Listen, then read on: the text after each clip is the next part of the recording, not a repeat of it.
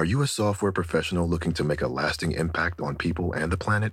At General Motors, our vision is a world with zero crashes, zero emissions, and zero congestion. And we need innovative people like you to join us on this journey and challenge the limits of what is possible. From autonomous cars to software defined vehicles, you'll translate breakthrough technologies like AI into experiences that people love, all while pushing the world forward toward an all electric future.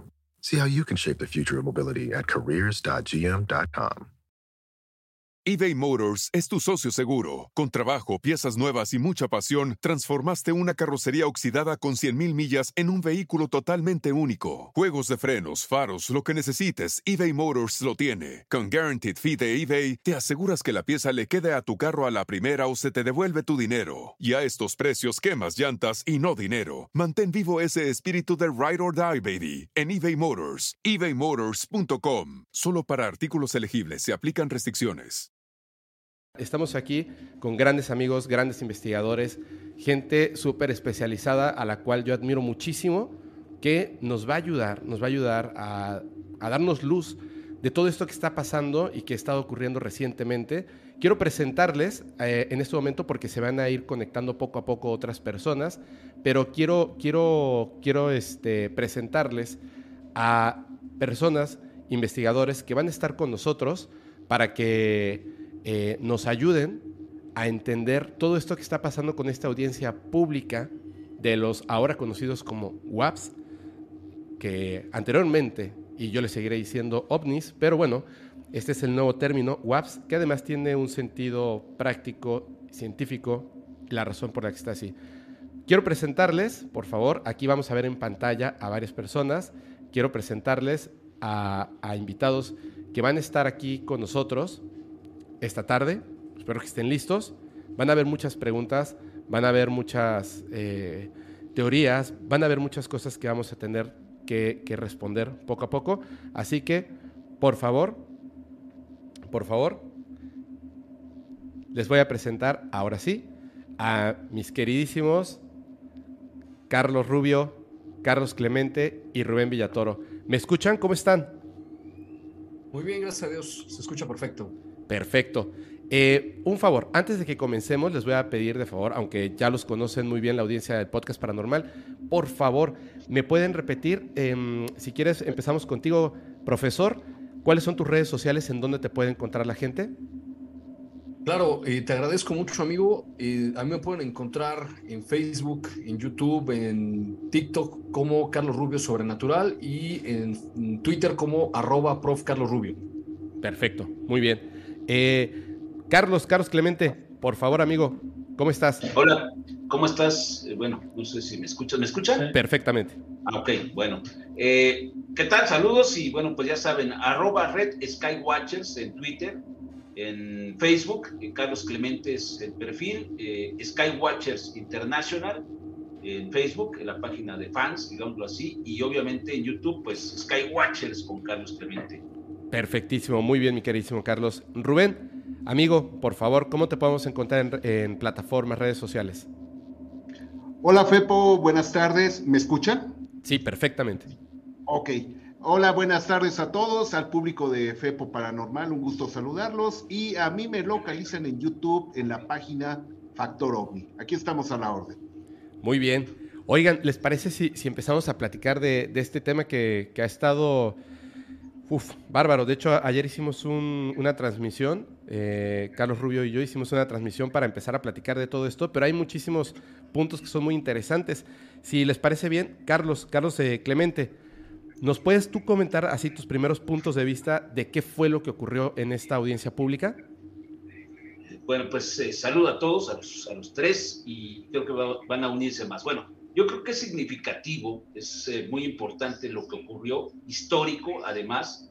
Incluso hace un par de minutos estaba yo escuchando ya eh, el trabajo que está realizando Rubén Villatoro con respecto a este especial que se está preparando con lo más importante de lo que ocurrió. Y bueno, creo yo que lo que se mencionó fue lo, lo que va a ser el cambio. Se mencionó ya tecnología no humana, eh, seres no humanos en, esta audiencia, es decir, que el eh, ex marín o ex, militar David Rush así lo, lo está exponiendo bajo juramento. Se trata de tecnología no humana y de seres no humanos. Eso es muy relevante. Eh, se, se, hizo público esto. Se habla de proyectos secretos que ya lo sabíamos desde hace muchas décadas, pero ya de manera oficial el gobierno de los Estados Unidos de alguna manera está aceptando que sí eh, hay esta gran posibilidad y que hay eh, secretos eh, ocultos en donde se tiene esta tecnología. Además, también se expuso que esta tecnología pues está haciendo, se están viendo con, ¿cómo se dice? Estoy muy nervioso, mi querido Fepo. Este, todos, todos. Nos habíamos reunido todos juntos. Y bueno, ¿cuál es el punto? Que públicamente se está aceptando que somos visitados, que hay tecnología que no es del ser humano y que el gobierno lo sabe. Me llamó mucho la atención y yo me, le comenté mucho a Rubén esta situación, que quedó expuesto eh, el señor Kirkpatrick claramente cuando una de las eh, eh, senadoras, si, no, si me equivoco me corriges Rubén, una ya de, de, edad, le dijo que Kirkpatrick recientemente en la pasada audiencia había dicho que no se tenía información contundente que pudiera hablar de esta tecnología no humana. Y ahora vienen estos personajes diciendo todo lo contrario. Incluso David Bruce dice, antes de que el señor Kirkpatrick asumiera la dirección de la oficina AARO para el análisis e investigación de todos estos reportes, le entregué documentos de todo lo que yo estoy afirmando, de todo lo que yo estoy diciendo bajo juramento. Y el señor pues no le hizo caso, quizás lo guardó en un cajón, sí lo ha de haber leído. Ellos tienen conocimiento, FEPO. Este, yo a Aro lo veo como el proyecto Blue Book de los 60 de los 70 Correcto. ¿Cuál era el, cuál era el, objetivo de este proyecto? Eh, tú lo sabes, Tocayo Rubio.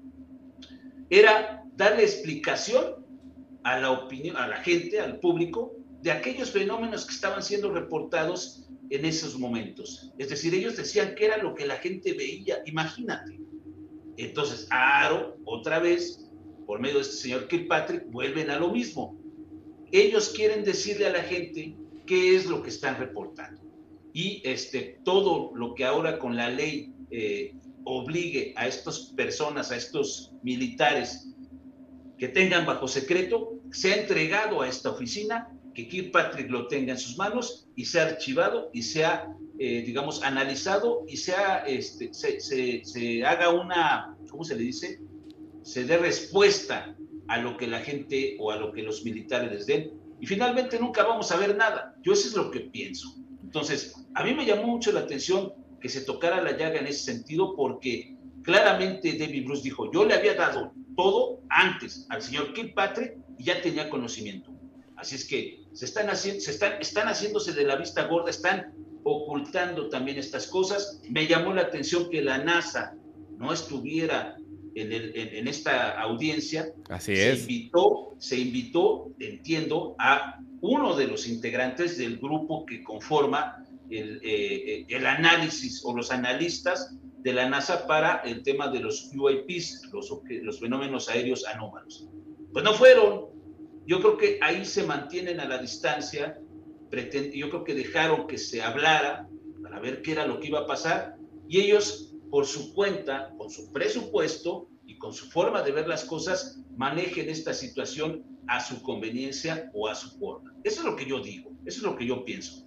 Lo relevante, está sobre la mesa el tema, es oficial, es real y quedó expuesto que los Estados Unidos y la inteligencia militar tienen conocimiento de que hay secretos de tecnología no humana, de cuerpos recuperados no humanos, vivos, muertos, y que esta eh, tecnología y esta información está siendo manejada por diversos grupos muy importantes. Lo dijo David Bruce, Rubén, eh, cuando le preguntaron, ¿de dónde sale el financiamiento para poder mantener este tipo de, de SAPs, como también les llaman, estos eh, grupos secretos para investigar esta tecnología? Pues comentó brevemente que algunas eh, aerolíneas, algunas este, organizaciones aeronáuticas son las que están financiando esta investigación, por mencionar solamente algunas. Y luego entonces te das cuenta de que hay intereses obviamente muy importantes, sobre todo económicos, por tener conocimiento, saber cómo funciona esta tecnología aplicarla, obviamente, en eh, las, las aeronaves, en la tecnología que estamos usando ahora todos nosotros.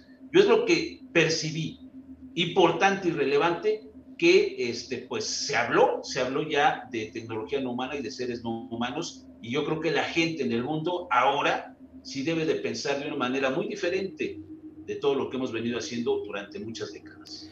Mira, yo, a mí me parece que, una de las cosas que quedaron muy claras, y, con esto le voy a pasar una pregunta a Rubén, em, me parece que una de las cosas que quedó muy claras era justo lo que estaba comentando en su momento, eh, estaba comentando David Grosh que existe un grupo de poder, personas que trabajan con un presupuesto que no les pertenece, que están trabajando de manera ilegal en, el, en el, gobierno de los Estados Unidos, que están, eh, ¿me puedes cambiar la cámara, por favor? Está en el gobierno de los Estados Unidos y eh, este gobierno de los Estados Unidos que tiene enquistadas a estas personas que utilizan el presupuesto, repito, de manera ilegal y que están funcionando y ocultando las cosas a los mismos congresistas de Estados Unidos, es real. Por esa razón, no había una persona, un representante de la NASA, por esa razón dejó muy claro que le había entregado los documentos, aunque después dijera que no tenía documentos al respecto. O sea, dejaron muy claro dos cosas.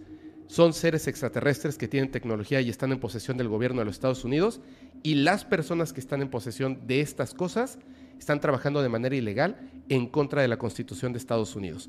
Eso me parece muy importante. Pero Rubén, tú eh, personalmente, ¿qué te quedó de esta audiencia para ti?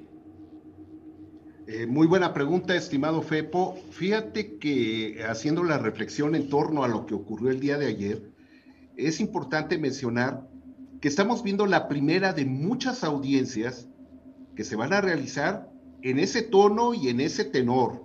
Es decir, todas las audiencias pasadas, eh, recordaremos la del 16 de mayo del año 2022, que fue realmente una tomada de pelo, que se llevó a cabo en el Congreso, donde aparecieron dos funcionarios de AARO con una serie de ambigüedades y respuestas poco claras, que presentaron ahí un video espantoso tomado desde la cabina de un avión con un celular, y, y que bueno, eh, eh, los senadores que participaron en aquella ocasión, pues sus preguntas no eran muy certeras. Hubo muy buenas, pero no eran muy certeras. Entonces, este tipo de audiencias que se vinieron realizando a lo largo de estos últimos meses, la, la que dio la NASA hace unas semanas, donde concluyeron que no había evidencia suficiente para considerar la presencia extraterrestre en nuestro mundo, había sido puro atole con el dedo, como decimos en México, una tomada de pelo.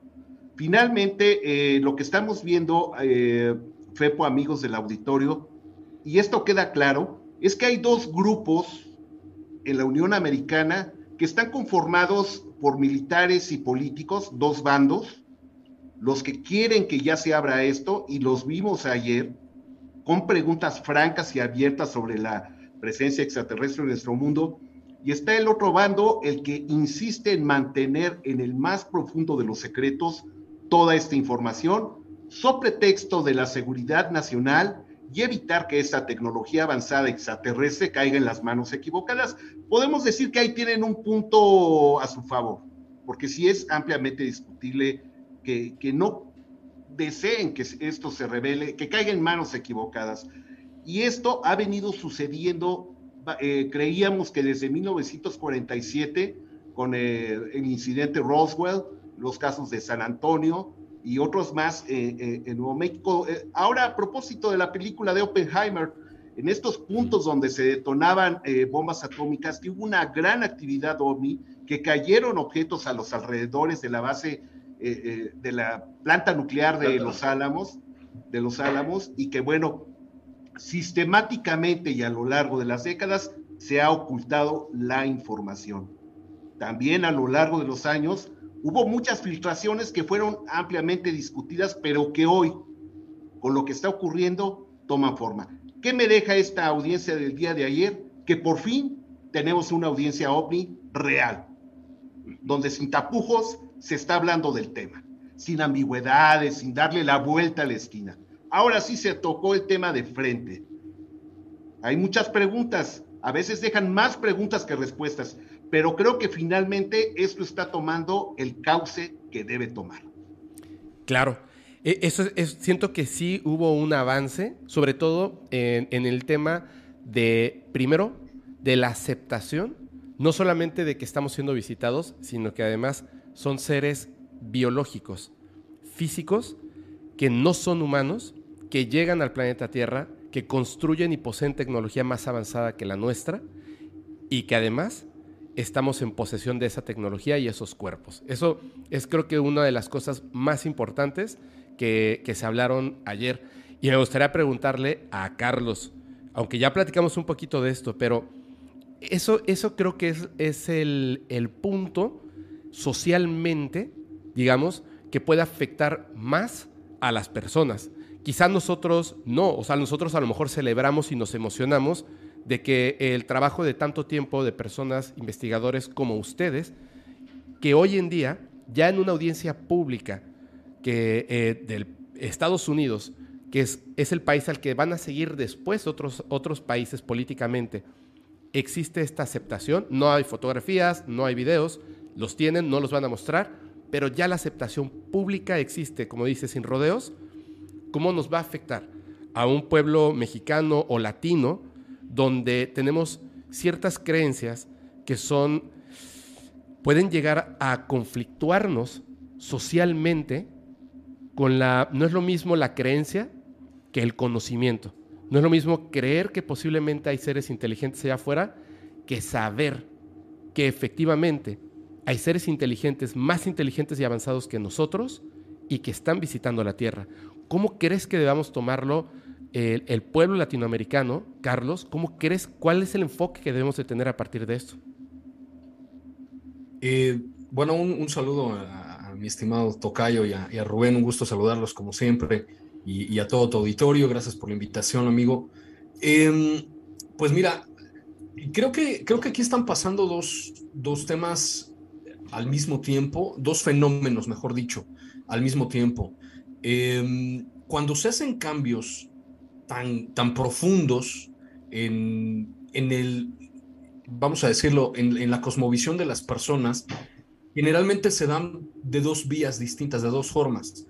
Por ejemplo, cuando la Unión Europea se empezaba a integrar, eh, había gente que intentaba explicar esto de que ya no vamos a ser españoles o británicos o polacos, en fin, sino eh, ciudadanos europeos, ¿no? Entonces era como por dos vías. Por un lado, las corrientes federalistas intentaban imponer esta, esta nueva ideología, este nuevo paradigma desde arriba, que creo que eso es lo que un poquito lo que está sucediendo en los Estados Unidos, que por décadas estuvieron negando sistemáticamente la existencia de este fenómeno, ridiculizando a los testigos, ridiculizando a las personas que serían y genuinamente intentaban eh, investigar estos temas. Em, y ahora es intentar borrar todo eso y Em, creo que, creo que, creo que eh, podemos dejar el, comentario unos segunditos, amigo, porque... Sí, vamos, eh, muchísimas gracias. Vamos a, parar un momentito el comentario. Tenemos, eh, en este momento se está conectando con nosotros el señor Jaime Maussan, que va a estar, está ahora, y también está con nosotros, se está conectando también Johanan Díaz. Vamos a, permitir que, primero el señor Jaime Maussan, mucho gusto, lo saludo, buenas tardes. Ahorita se la... Hola, ¿cómo estás, Fepo? ¿Cómo te va, Fepo? Muy bien, muy bien. Estamos muy contentos de tenerlo aquí con nosotros. Le agradezco muchísimo que nos haya dado este, un espacio, sobre todo porque eh, me parece que su opinión en este momento es todo el mundo, me imagino que lo está buscando con muchísimas preguntas y me gustaría, desde su punto de vista, que nos dijera ¿Qué, nos deja esta audiencia tan importante histórica, no solamente a las personas que estudiamos este fenómeno, sino en general a la sociedad? ¿Qué nos deja esto?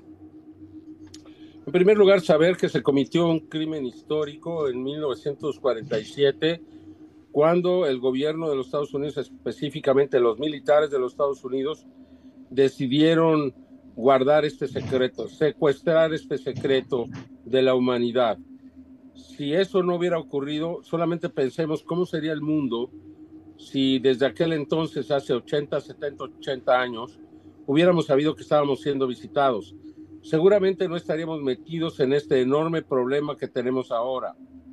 porque es un fenómeno que nos va a obligar, nos va a dar la oportunidad y nos va a obligar a unirnos como humanidad ante el fenómeno. Es una sola humanidad, no son americanos, ni rusos, ni ucranianos, ni brasileños, ni argentinos. Es una sola humanidad, son humanos, somos humanos de la Tierra. Entonces creo que si hace 80 años no se hubiera secuestrado esta verdad, pues seríamos muy distintos. En primer lugar es eso, que se ocultó la información y se secuestró. Así es. Ahora, lo que nos da oportunidad es eh, de iniciar entonces un proceso de comunicación. ¿Qué es lo más importante ahora? Cuando sabemos ya que estamos siendo visitados, cuando sabemos que hay seres inteligentes aquí, es comunicarnos con ellos. Una vez que nos comuniquemos con ellos, entonces vamos a poder obtener respuestas a nuestras preguntas y podríamos preguntar cosas muy interesantes. ¿Cómo hicieron ellos para evitar su autodestrucción? Porque seguramente todas las civilizaciones inteligentes pasan por momentos difíciles, como ahora nosotros.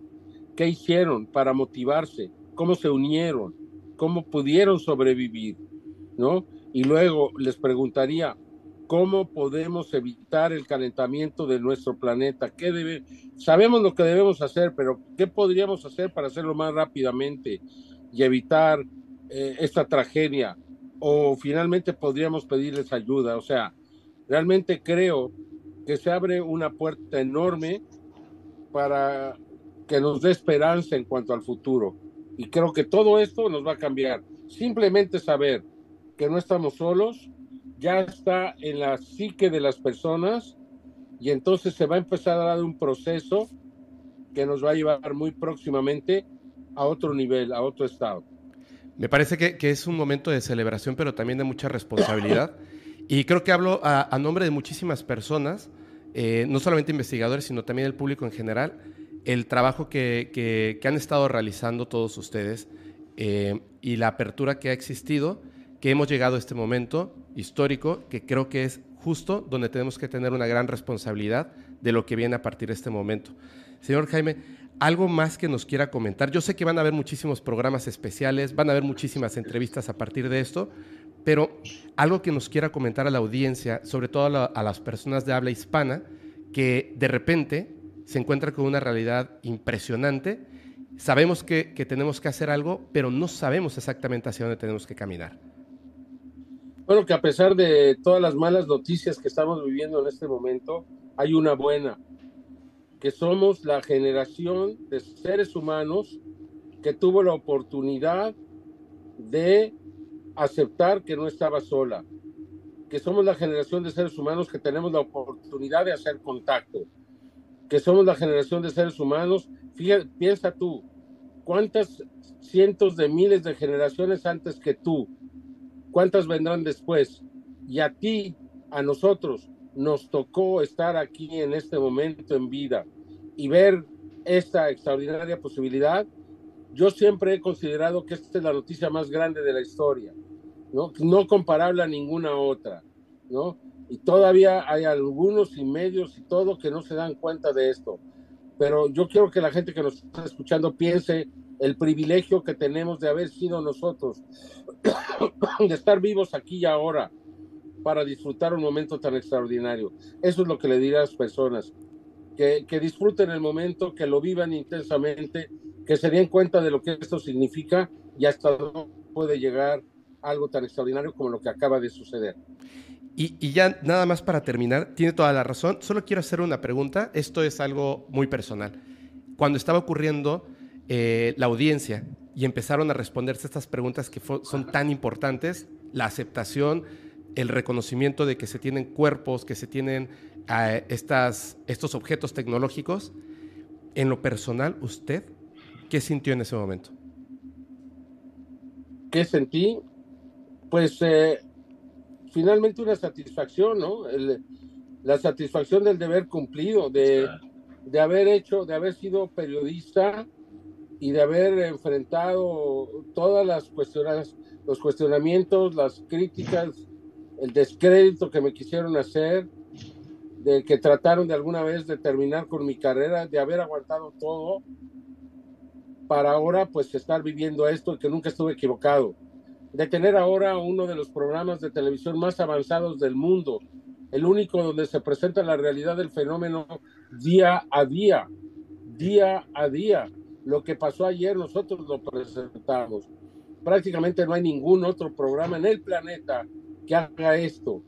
Y seguramente que va a crecer y mucho dentro de muy pronto los avistamientos del fenómeno en todas partes, en todos los noticiarios, ya no van a tener miedo de presentar las evidencias. Y creo que esa es la satisfacción que siento ahorita, que de alguna manera ayudamos a educar tanto a las grandes mayorías como a los medios de comunicación sobre un fenómeno excepcional, extraordinario y que pues eh, nos da la oportunidad de comunicarnos con otras entidades inteligentes de este universo. Y lo, y lo vamos a lograr. Yo le, agradezco muchísimo, de, eh, bueno, a nombre de, de, todo el podcast paranormal y de toda la comunidad, muchísimas gracias por haber estado aquí con nosotros y espero que nos veamos muy pronto. Muchísimas gracias, le mando un fuerte Seguramente que sí. Gracias, Pepo. Bye. Bye. Johanna, bienvenido, discúlpame. Eh, muchísimas gracias por estar aquí con nosotros también. Gracias. Ahorita, ahorita regresamos a, a la pregunta contigo, mi estimado Carlos que nos quedamos allá a la mitad. Nada más, si por favor nos puedes decir a toda la audiencia, Johanan, por favor, en dónde pueden encontrarte, dónde eh, todas tus redes sociales y plataformas, por favor. Claro que sí. Un gusto saludarlos, Fepo, a todos los compañeros aquí presentes y a toda la gente que nos mira en estos momentos. Muchas gracias por estar aquí en este programa especial, que es un programa que viene cargado de mucha información muy importante y sobre todo, pues el hecho de, de lo que ha ocurrido no solamente ayer, sino en las últimas horas, que es increíble la repercusión mediática a nivel planetario. Y bueno, las redes sociales donde me pueden encontrar es arroba Johanan Díaz en YouTube, en Twitter e Instagram. Y en el Facebook me encuentran como Johanan Díaz Oficial. Esas son las redes sociales de un servidor y muchas gracias por permitirme darla. No, hombre, muchísimas gracias. De todos modos, yo le quiero recordar a toda la audiencia que pusimos aquí en la, en la descripción están todas las redes sociales de todos los invitados y si me llega a faltar alguna, eh, al ratito van a entrar eh, a trabajar y van a colocar las redes sociales a un clic para que por favor se suscriban y sigan a estas a estos grandes investigadores que han hecho un trabajo impresionante. Creo que estamos ante un, un evento histórico, pero no solamente ocurrió por azar del destino, sino por el empuje, el trabajo de estas personas aquí en México y en el mundo. Es muy importante, es muy importante, es muy importante estar cercano a lo que nos pueden contar en todo momento. Y ahora sí, regresamos a la pregunta que estábamos contigo, Carlos. Este, por favor, adelante, el micrófono es tuyo, amigo. Sí, muchas gracias, amigo. Eh, entonces, bueno, eh, comentaba que muy probablemente lo que está sucediendo en, en los Estados Unidos es tratar de romper lo que ellos mismos construyeron por décadas que es toda esta ingeniería del descrédito, de la mentira, del encubrimiento. Y hay que recordar algo muy importante. Eh, mi tocayo hablaba del doctor Kirkpatrick, que salió apenas hace algunas semanas a decir que ellos no encontraron nada, ¿no? Em, el doctor Kirkpatrick se reunió hace poquito más de un mes con representantes de lo que llaman los cinco ojos, ¿no? Five Eyes, que son representantes de Canadá, del Reino Unido, de Nueva Zelanda y de Australia. Entonces, esto no solamente va, eh, digamos que empieza en Estados Unidos, pero no se va a quedar ahí. Va a seguir con los aliados, se va a extender a los aliados de la Unión Americana y por consiguiente a América Latina, que esa era tu pregunta. Entonces, desde arriba hacia abajo. Y luego vemos el otro fenómeno a la inversa, que la sociedad desde hace mucho tiempo ha estado asimilando poco a poco este fenómeno eh, dentro de la cultura y entonces creo yo que en gran parte de la sociedad no nos va a costar mucho trabajo aceptar esta realidad. Entonces, creo que es un fenómeno por las dos vías, imponiendo desde los gobiernos y por otro lado la misma sociedad civil que eh, creo yo desde hace mucho tiempo acepta la existencia de, esta realidad, ¿no? Sí, sí, sí, sí, tienes toda la razón. De hecho, hay una cosa que, que me ha estado dando vueltas en la cabeza desde ayer que son como esos puntos que me llamaron muchísimo la atención y me gustaría, ahorita que, está aquí con nosotros Johanan, saber tu opinión al respecto. Hubo algo que me llamó mucho la atención y me causó un poco de temor. Siendo honestos, hay un momento en el que le preguntan a David Grush si estas entidades no humanas o los militares, no perdón, los militares, esto, este como grupo de personas humanas que están trabajando ahí en el gobierno, si pueden llegar a ser peligrosos alguno de los dos y su respuesta inmediata es ambos.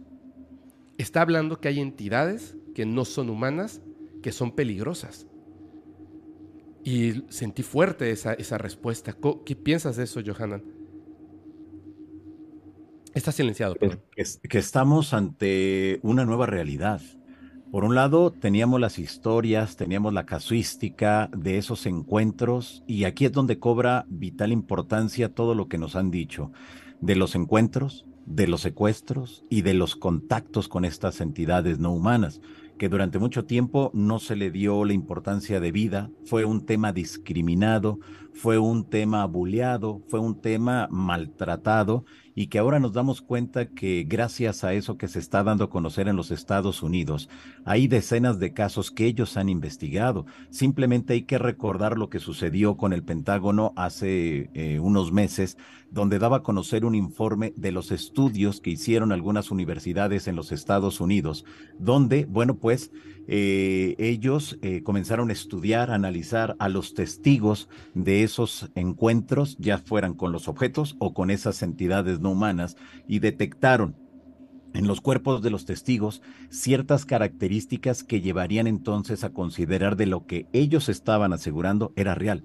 era auténtico, alguna anomalía en su cuerpo, es decir, dejaban una secuela en sus organismos. Ahora vámonos del otro lado, vámonos por el lado de estos seres y vamos a tratar de, de pensar quizá cómo ellos estén actuando. Al momento que ellos llegan a nuestro planeta, ellos, mm, si, si, realmente nos conocen, saben que a lo mejor algún bicho que ellos traigan, que para ellos es normal, nos puede afectar a nosotros. El tipo de energía que ellos estén utilizando en sus eh, naves para transportarse y llegar a la Tierra, deben de utilizar algún tipo de radiación, algún tipo de energía, que es lo que está afectando a los testigos. Partiendo de esto tan simple, podemos entonces concluir de que esa interacción entre el humano y ellos va a haber siempre una afectación. Por más que digan los que les gusta hablar del tema contactista y del fenómeno ovni desde el punto romántico que vienen a salvarnos, que vienen a cuidarnos, que vienen a erradicar la contaminación, eso no tiene ningún sentido. A lo mejor sí funcionará, pero debemos de estar consciente que hay que hacer a un lado la parte romántica del tema de los no identificados y del tema contactista para entender que están los casos debidamente investigados.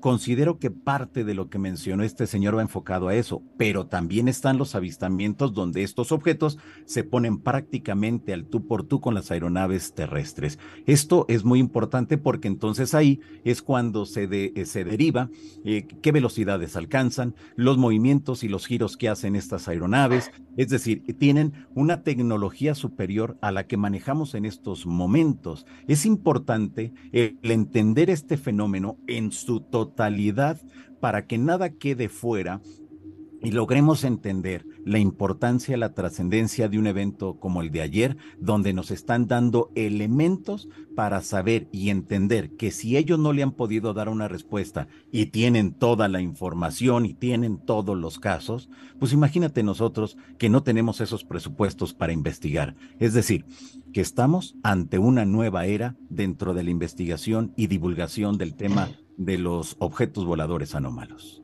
Sí, tienes, tienes toda la razón.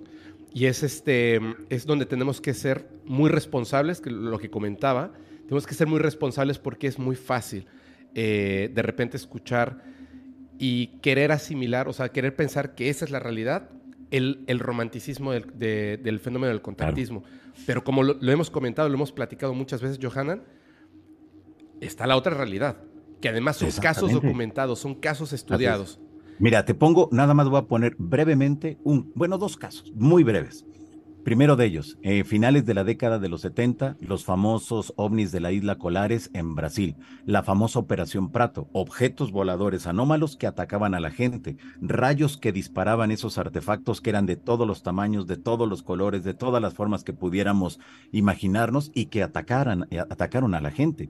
Y que salía un rayo y que cuando la gente se daba cuenta cuando les tocaba la piel eran tres puntitos, uno de ellos aseguraban que era azul, amarillo y rojo, y que le dieron la interpretación que quitaban algunas células de las personas para su estudio. Es un caso que está debidamente documentado, se han desclasificado muchos documentos y que después ya en la recta final de esta investigación, Estados Unidos se queda durante cuatro años y medio investigando en esa zona para determinar qué era lo que habían encontrado. Y a la fecha no se conoce al 100% los resultados de esa investigación. Segundo caso, que este ya es más reciente. Hace unos 10 años, 12 años, en, el Perú, al norte del Perú, en la zona amazónica del Perú, eh, aparecieron los, los famosos pelacara.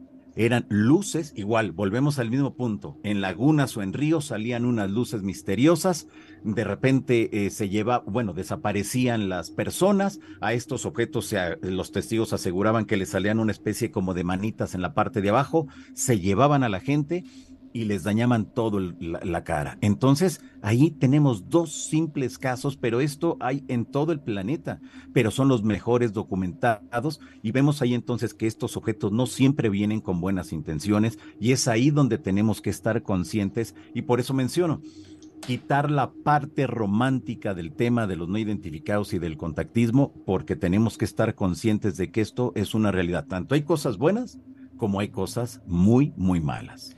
Tienes, tienes toda la razón. Y me parece que también quería, quería comentar a Carlos Clemente, solo que eh, vamos a hacer una brevísima pausa porque le vamos a dar la bienvenida a... Se está conectado en este momento aquí con nosotros, se está conectando Vicente Fuentes. Hola, buenas tardes, buenas noches allá en España. Vicente, ¿nos escuchas? Hola, muy buenas noches. Eh, espero que se me pueda ver bien. Eh, un momentín, a ver si puedo enchufar el vídeo. ahí, estoy. Em, eh, intentaré que, bueno, pues poner alguna fotillo detrás de algún marciano o de alguna cosa que esté bien, ¿no? Pero, eh, pues eh, me iba a ir a la cama porque, claro, es que aquí hay una diferencia acojonante de, de, unas horas y tal.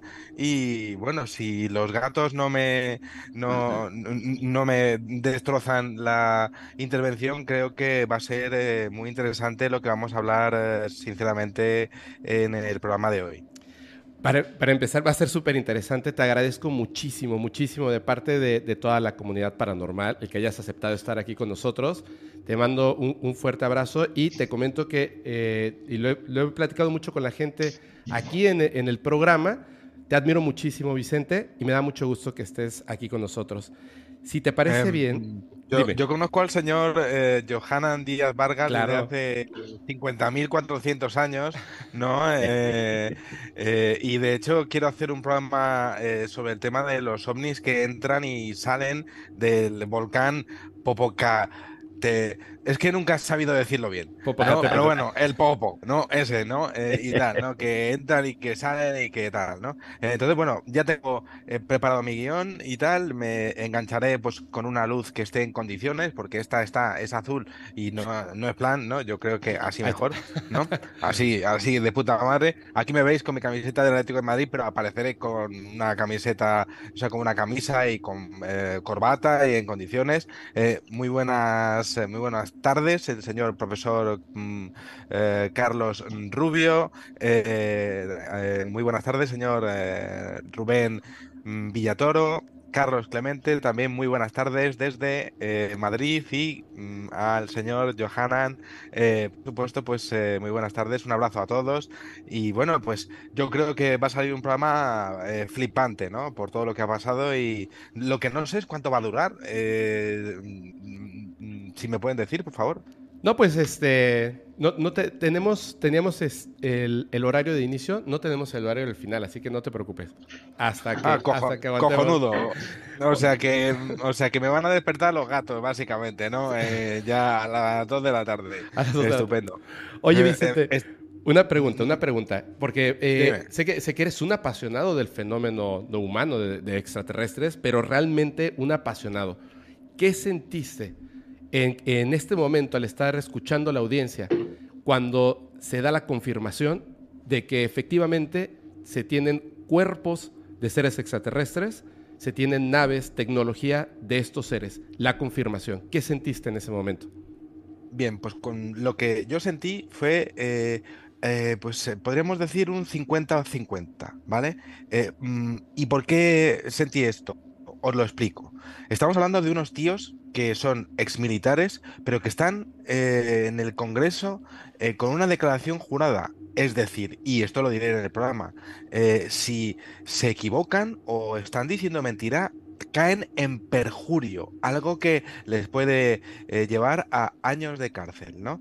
Eh, pero por otro lado, es un avance mm, mínimo eh, entiendo, dentro de lo que son las audiencias que sí que están permitiéndonos pues acercarnos un poquito a lo que es el fenómeno ovni que está completamente controlado por una agencia que tiene compañías privadas y públicas a su favor, trabajando para ellas con unos presupuestos eh, tremendos, ilimitados, podría decir, porque estamos hablando del tema militar eh, número uno en Estados Unidos.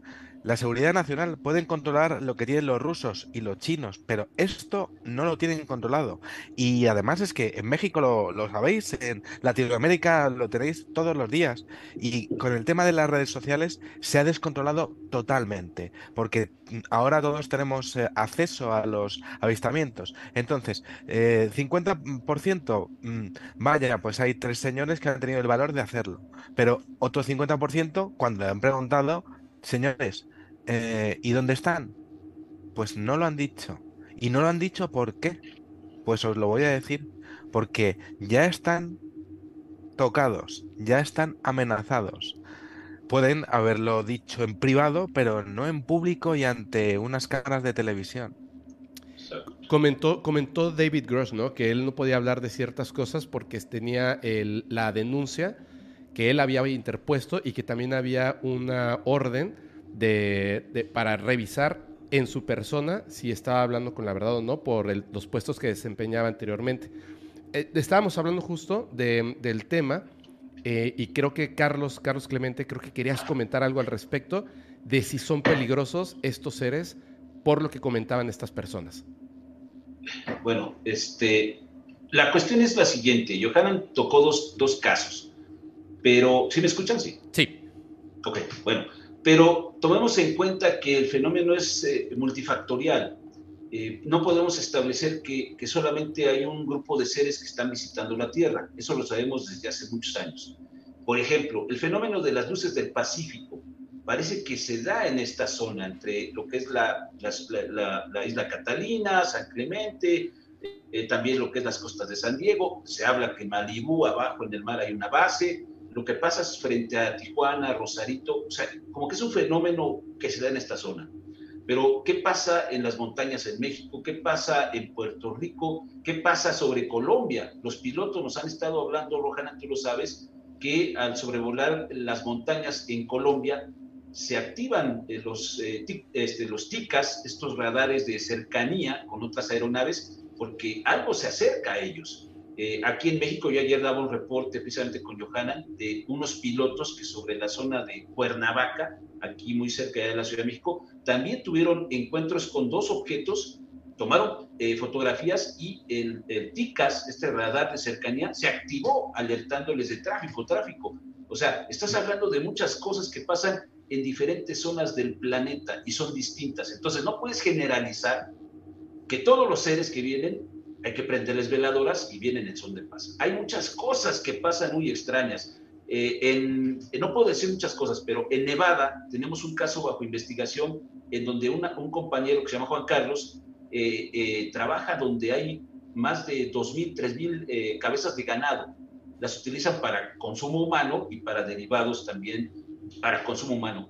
Me ha enviado grabaciones de las mutilaciones de estas vacas, me ha enviado las imágenes en video, en las noches principalmente, de luces que aparecen cerca de estos lugares. No podemos presentar muchas cosas porque obviamente correrían a mi amigo, porque los dueños dirían, oye, ¿por qué estás presentando estas cosas? Pero no puedes decir que eso que está pasando en Nevada es exactamente lo mismo que está pasando en Rosarito, en San Diego, en California. Es decir, son diferentes eventos, quizás de diferentes razas, con diferentes objetivos, y eso es muy complejo, es complicadísimo, no puedes generalizar en ese sentido. Entonces, estamos en la audiencia, se habló del pasado, que tienen recuperados eh, naves, cuerpos y alienígenas vivos y que están tratando de ver cómo funciona para que ellos puedan hacer ovnis, puedan hacer naves, ¿no? Ese es el punto. Pero eso es lo que pasó. Estamos viendo el pasado, pero el presente es lo que está bien complicado porque parece que no se tiene control sobre de todo esto. Platicando precisamente, y lo sabe Johanna, lo sabe Cayo Carlos y Rubén, y tú Vicente lo debes de saber, cuando preguntamos a los controladores de tráfico aéreo, oigan, ¿esto es un riesgo para la navegación aérea? Dicen sí. ¿Por qué? Porque no tenemos un control sobre eso. Yo puedo decirle al piloto, sube, baja, muévete, pero a eso, ¿cómo le digo? Carlos, es que en el año 77, eh, por ejemplo, está el caso Manises en España, en donde hubo un aterrizaje de emergencia eh, de un avión de pasajeros y tenemos las declaraciones de estos eh, exmilitares que dicen que están ya acostumbrados a verlos y tienen incluso su propio protocolo para cuando los ven, es decir, también al respecto de su censura, es decir, que nadie aquí aunque sabemos que van a aparecer y que llevamos dos semanas viéndolos, que nadie aquí hable de nada porque van a empezar a preguntarnos a nosotros también. ¿Entendéis lo que os estoy diciendo más o menos? Claro, claro, claro. Por eso, por eso Al, al, respecto de la naturaleza, hemos visto ovnis de diferentes tipos, efectivamente pueden ser diferentes especies, como no, pero eh, fíjate que creo que hay una mayoría mm, que es la que está eh, acostumbrada a hacer los círculos famosos de las cosechas, ¿no? Em, y también aparecen en las luces de Lubbock año 51 en Estados Unidos. Eh, son los, los del caso de eh, las luces de Fénix en el año 97. Vamos a ver, estamos hablando de que son es la misma tecnología del caso Campeche año 2004 en, en México, que fue además curioso porque eh, eh, fue el, propio ejército eh, mexicano el que se lo dio a un periodista para que lo difundiera, algo que en Estados Unidos es, es, es, es impensable que ocurra, ¿no? Entonces estamos hablando de una situación que está muy controlada en Estados Unidos y que con las redes sociales, pues ahora se va a empezar a disparar por el tema de que el avistamiento, eh, el número de avistamientos, el número de presencia está completamente descontrolado. Y claro, ha habido un momento en el cual, pues, eh, eh, unos señores, pues, han decidido dar el paso. El problema es que ellos van siempre un paso por delante.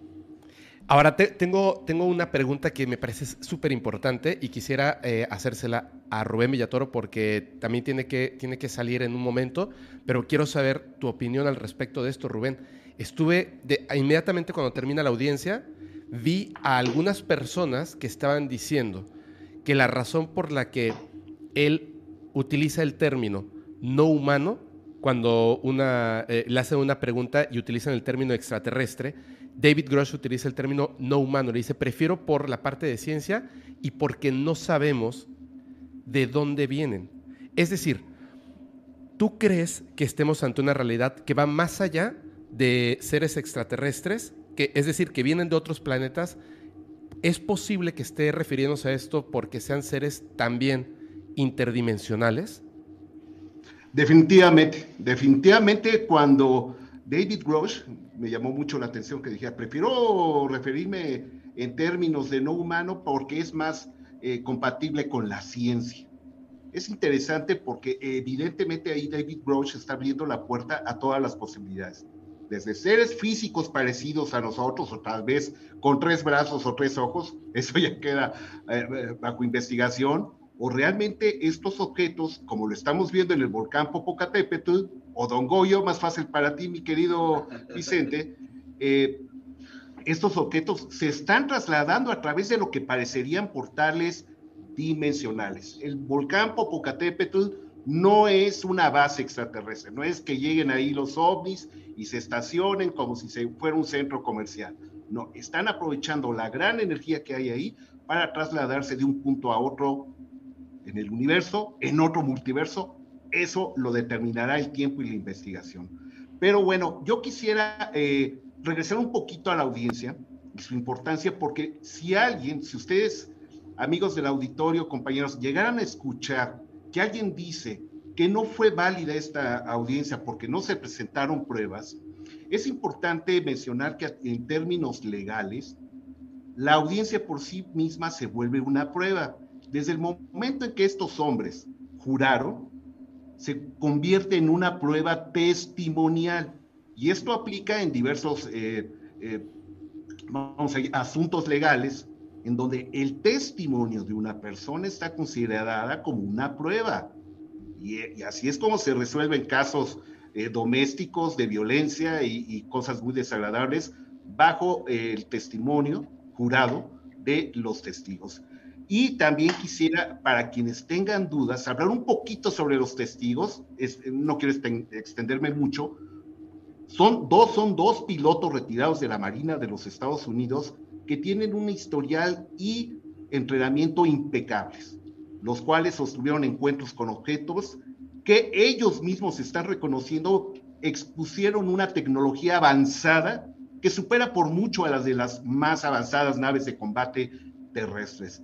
Y David Grosh, este hombre que ha llamado y ha acaparado la atención de los medios de comunicación y de quienes estamos interesados en todo esto, es importante recordarle a tu público, por si alguien se pregunta quién es este tío, es importante recordarles que este hombre trabajó en los más altos niveles, en los más sensibles de la inteligencia militar norteamericana, tuvo acceso a información y personajes que saben y reconocen la existencia de naves, cuerpos y materiales de origen extraterrestre y que, bueno, como parte de sus labores, él tenía que informar de esto a miembros del Comité de Defensa de los Estados Unidos y esto incomodó a sus jefes, a sus superiores, no les gustó para nada y empezaron a acosarlo y empezaron a amenazarlo y decidió renunciar el día 15 de abril de este año 2023 y por consejo de su abogado, uno de los más prominentes en Washington, fue que decidió salir a la luz. En primera instancia buscó al periódico The New York Times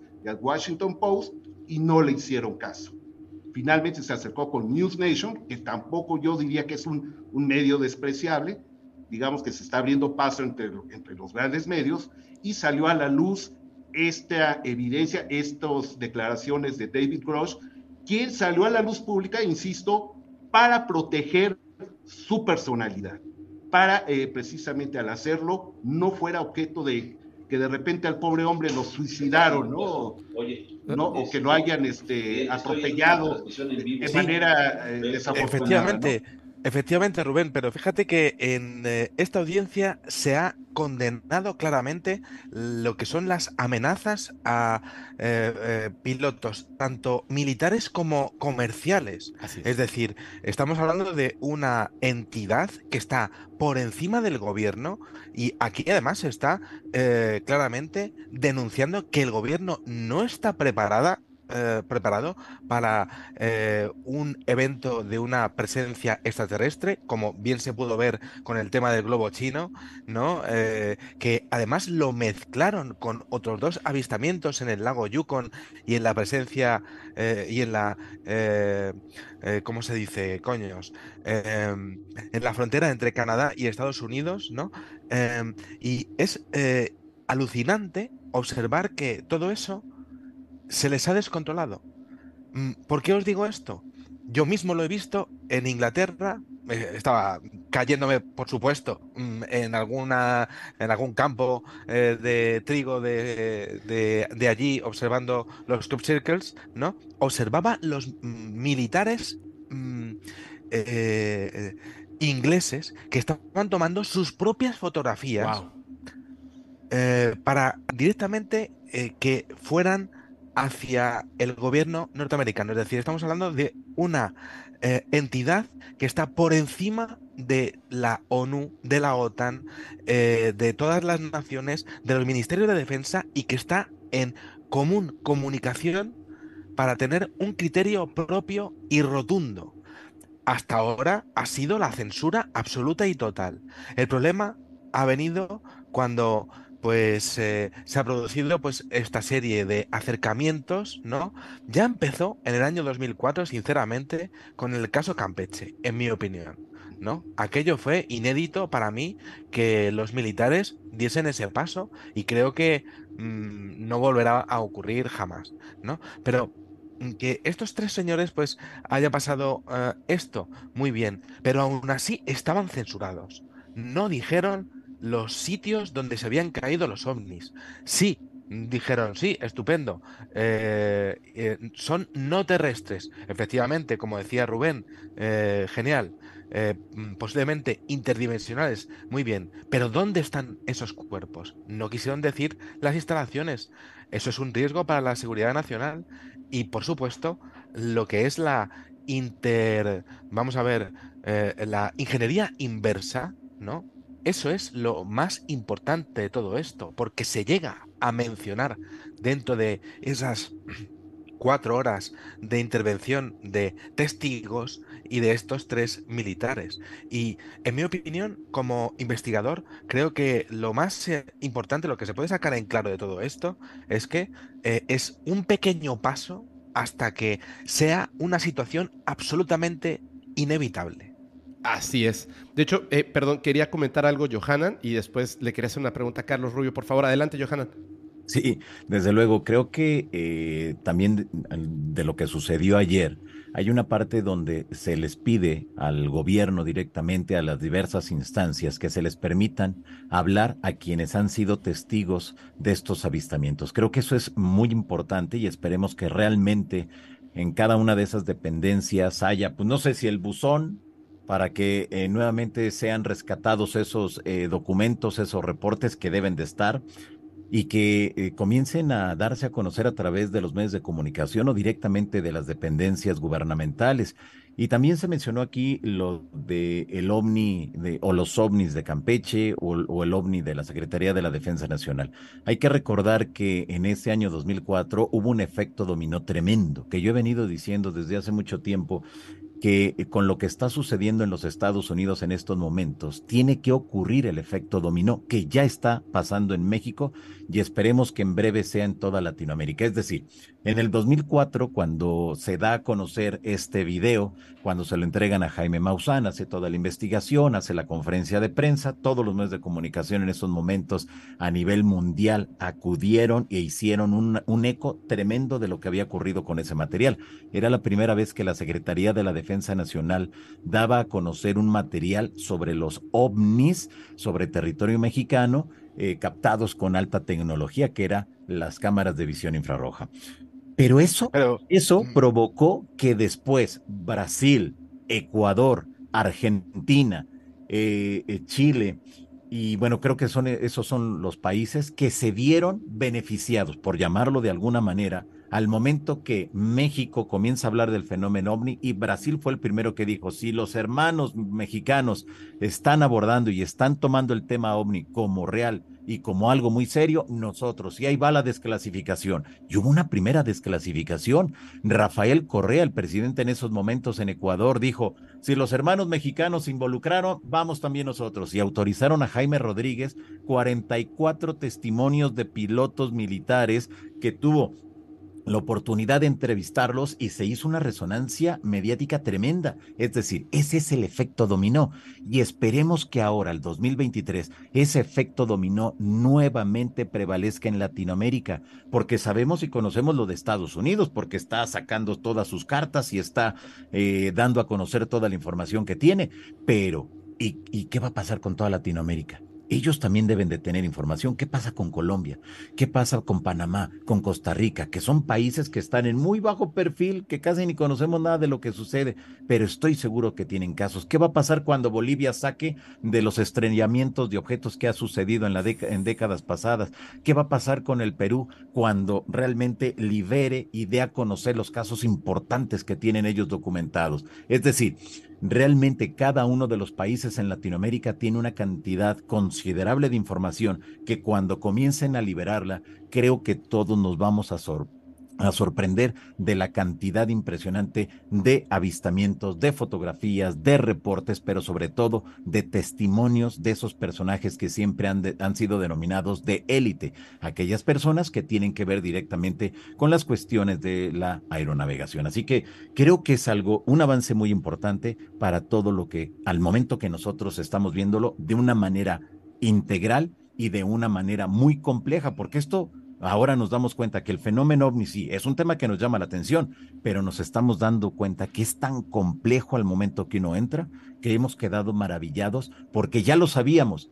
Lo único que sucedió es la reconfirmación de todo eso que ya veníamos nosotros investigando y divulgando. Sí, de hecho, perdóname, eh, voy a pasarle una pregunta a Carlos Rubio, pero quiero hacer una anotación al respecto de lo que estás comentando, Vicente. Creo que tienes toda la razón, pero hay una cosa que es el comodín que se nos ha entregado a nosotros, a los investigadores, a los divulgadores, a las divulgadoras, a las personas que llevamos tanto tiempo en esto, se nos ha entregado un comodín y no lo debemos de desperdiciar.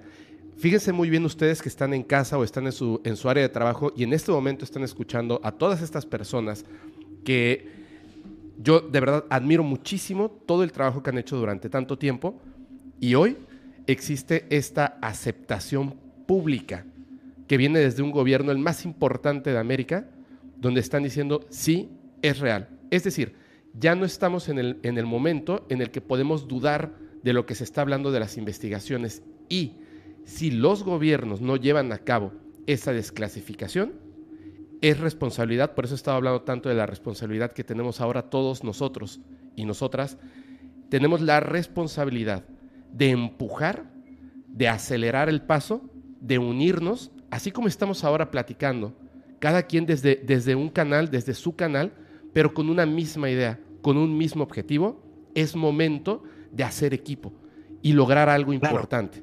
Claro, claro, pero el problema es que el público ahora mismo tiene un 68% en Estados Unidos de aceptación de que sí, ellos aceptan, y esto ha aparecido en la auditoría pública de cuatro horas, vuelvo a decir, ¿no? Em, de que sí, ellos entienden que el gobierno oculta algo a este respecto. Muy bien, pero ¿les importa realmente a las personas eh, esto? Pues solamente cuando haya un peligro para sus vidas, ¿no? Y evidentemente habría que darle la vuelta al, tema de la censura. Muy bien. Vamos a darle la vuelta al tema, ¿no? Y esto he tratado alguna vez en alguno de, de mis programas, ¿no? Si la gente entiende que el fenómeno ovni puede perjudicarles, desde luego no sería mm, eh, positivo que la gente lo supiera. Si la economía cayese mañana por el tema de la bolsa, por el tema de que mm, saliese esto y, hubiese una histeria colectiva, desde luego, pues sería una responsabilidad total el hecho de decirlo o no. Y lo más normal es que no se dijese. ¿Por qué? Porque eh, a nivel religioso, a nivel moral, filosófico, sociológico, pues podría haber eh, problemas. ¿No? Y eso, pues mm, entiendo que en un gobierno tan, eh, en un mundo tan globalizado como el que tenemos, pues es lo que no se quiere, ¿no? Que se queden las cosas como están, ¿no? Entonces entiendo que ese eh, grupo alucinante de personas que tienen unas compañías privadas y públicas encargadas de toda esta movida, ¿no? Pues yo entiendo que hayan cogido y hayan dicho, no vamos a decir absolutamente nada. La gente se puede volver loca. La gente puede temer, por supuesto, por, supuesto, de trabajo o de, o de pagar sus facturas. No van a quererlo jamás.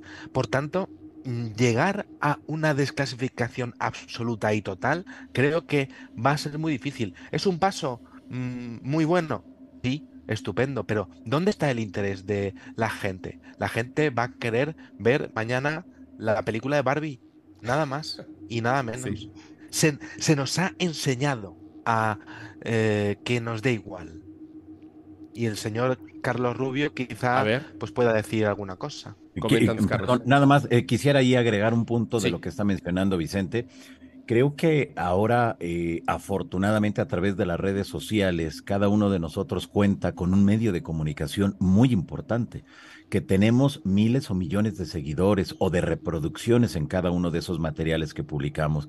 Y ahora ya no dependemos ni de la televisión, ni de la radio, ni de los periódicos, ni las, ni las revistas, ya no, porque ahora cada uno de nosotros puede expresar su punto de vista. Podemos hacer este tipo de reuniones con muchos puntos de vista de diversos eh, de gente que, que, nos dedicamos a esto y ahora es ahí donde podemos realmente ir concientizando a la ciudadanía de la importancia que tiene estos grandes temas para cada uno de nosotros. Y en la medida que vayamos, como bien lo mencionabas, Fepo, trabajando de la mano y en conjunto, pero mirando siempre hacia un objetivo en común, creo que todos nos vamos a ver beneficiados al momento de poder compartir y decirle a la gente lo verdaderamente importante de cada una de esas informaciones que vayan sí. Sí, Johanan, pero fíjate, te voy a decir una cosa y un pequeño ejemplo, ¿vale? Y es personal. Sabéis, eh, yo he hecho muchas investigaciones. Una de ellas fue la presencia de ovnis durante el 11S. ¿Sabéis qué ocurrió con mi página web Ufopolis y con mi canal de YouTube en el momento en el que empecé a decirlo? Eh, y eran millones de reproducciones. Eh, que tuve ataques informáticos desde Washington y desde Rusia, además. Curioso, porque no tendrían que unirse en este tema. En, eh, esto sí, porque hay algo encima de los gobiernos. Y a la gente que somos divulgadores de todo esto, se, se nos ha friquerizado se nos ha ridiculizado también para que no entremos en la ecuación. Por tanto, es un reto mm, acojonante. Eh, eh, eh, esto no lo puedo decir, por supuesto, y del 11S no se puede hablar en Internet, ¿no? Y fíjate que hay un, tema que es vital, que ellos cambiaron el tema de las siglas UFO, ¿no? Unidentified, a ver si lo digo bien, que tengo un inglés bastante chungo, ¿no?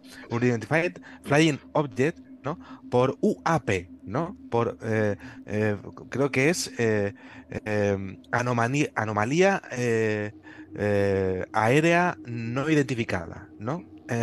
con eso te cargas todo lo que había en Internet antes en los buscadores como principal objetivo, ¿no?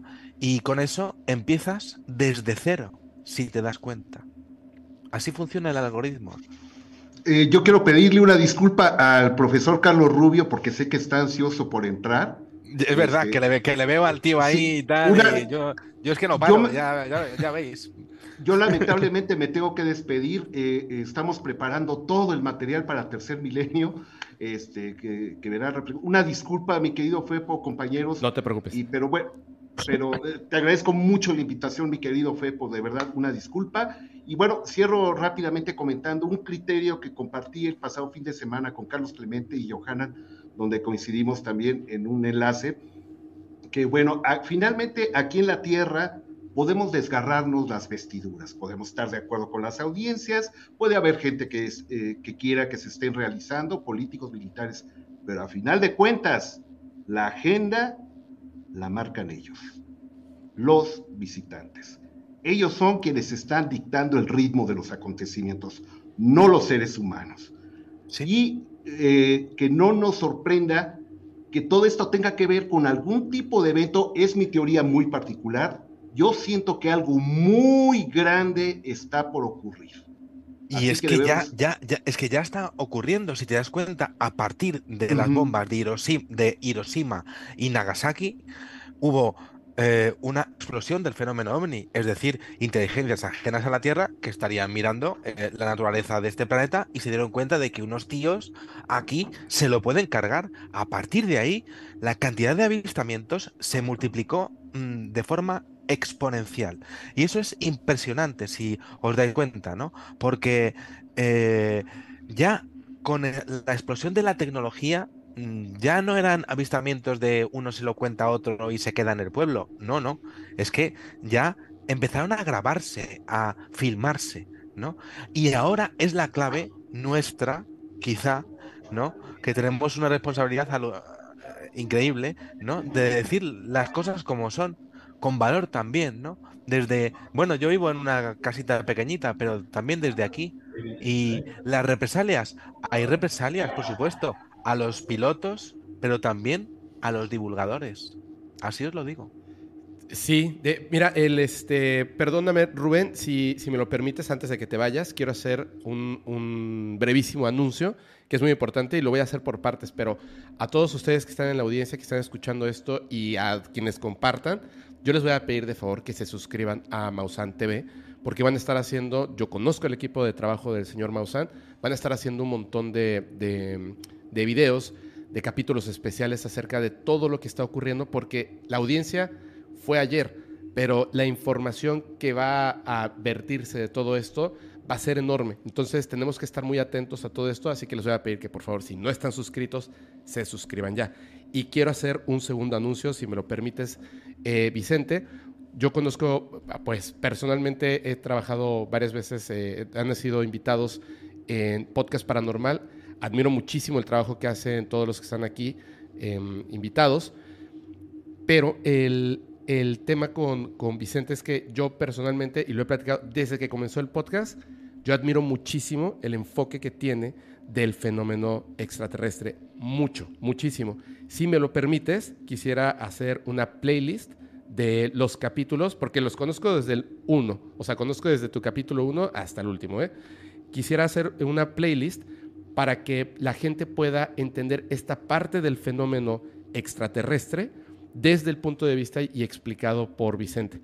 Entonces voy a seleccionar unos capítulos del canal de Vicente y a su vez voy a hacer una segunda playlist porque es, es un enfoque eh, distinto del mismo fenómeno del canal de Johanan Díaz, del fenómeno del contactismo. Y esos, esos dos, esas dos playlists, más los canales de Carlos Rubio, de los canales que tiene Rubén Villator y Carlos Clemente, incluyendo por supuesto Mozán TV, los vamos a estar promoviendo fuertemente esta semana para que ustedes puedan comprender a detalle qué es lo que está pasando cuando se empieza a hablar de esto de extraterrestres, no humanos, tecnología, cosas impresionantes, porque vamos a tener que entrarle todos a esta nueva terminología, porque va a ocurrir.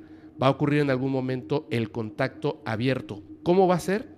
Yo por lo menos tengo como muchas teorías, pero no puedo saberlo. Y eso me parece que es súper importante. Ahora sí, te paso la, el micrófono, profesor. Adelante. Por favor. Sí, muchas gracias. Bueno, creo que se habló de muchos puntos aquí. El primero, muy acertado con esta idea de que no son una sola entidad con una sola agenda. Lo que es interesante porque tendemos a antropomorfizarlo todo, ¿no? A creer que somos buenos contra malos y entonces tiene que haber unos buenos y unos malos. Y que los buenos me tienen que beneficiar, como lo decía mi estimado Johanan, tienen que venir a ayudarnos al cambio climático y evitar las guerras y esas cosas, y unos malos que, eh, como en las películas de los cowboys, ¿no? Hay que atacarlos o hay que defendernos, etcétera. Creo que es mucho más complejo que eso, mucho más complejo.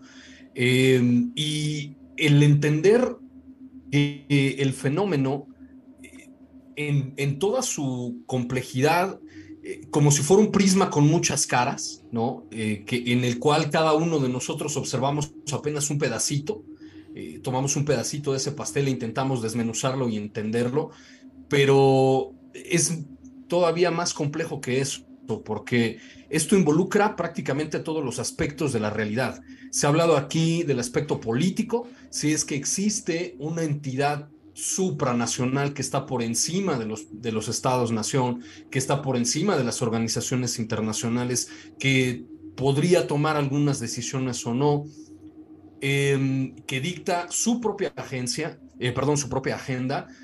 Y, y entonces, por otro lado, ¿dónde quedamos las masas? ¿no? Eh, eh, bien lo decía Vicente, a, las masas se les da la película de Barbie y se nos dan un poquito de, la ensalada en las audiencias en los Estados Unidos. Y por otro lado, tenemos a, estas entidades que son, creo yo, salvo la mejor opinión de ustedes, las verdaderas beneficiadas de esto, ¿no? Y, a la población con respecto a lo que decía Vicente, de cómo, cómo le va a entrar ¿no? el, ciudadano de a pie a este tema. Creo yo que solamente le entra en dos sentidos. Una, lo que planteaba el premio Nobel de Economía, el doctor Paul Krugman, hace algunos años. Tú dile a la gente que los extraterrestres nos van a invadir y entonces todo mundo va a voltear a ver los países se van a unir, más o menos como el discurso que hablaba Nixon en los 80, y entonces todos nos vamos a unir contra esta entidad que, que nos podría hacer algún tipo de daño, y entonces en los congresos van a aceptar todo el presupuesto, no va a haber quien diga que no a, a los departamentos de la defensa, etcétera, etcétera, o bien por el otro sentido, que la población entienda que podría beneficiarse de esto también, ¿no? Y a la población realmente no le interesa más que quizá beneficiarse económicamente, que es más o menos lo que está sucediendo con el tema de la inteligencia artificial. Mucha gente está asustada porque puede perder el trabajo, pero hay quien también ve en este tema una oportunidad.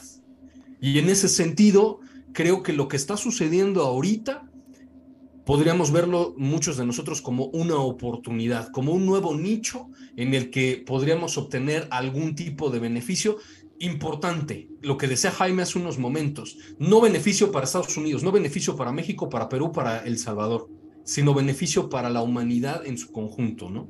Entonces creo que esa podría ser otra forma en la que la población aborda el problema.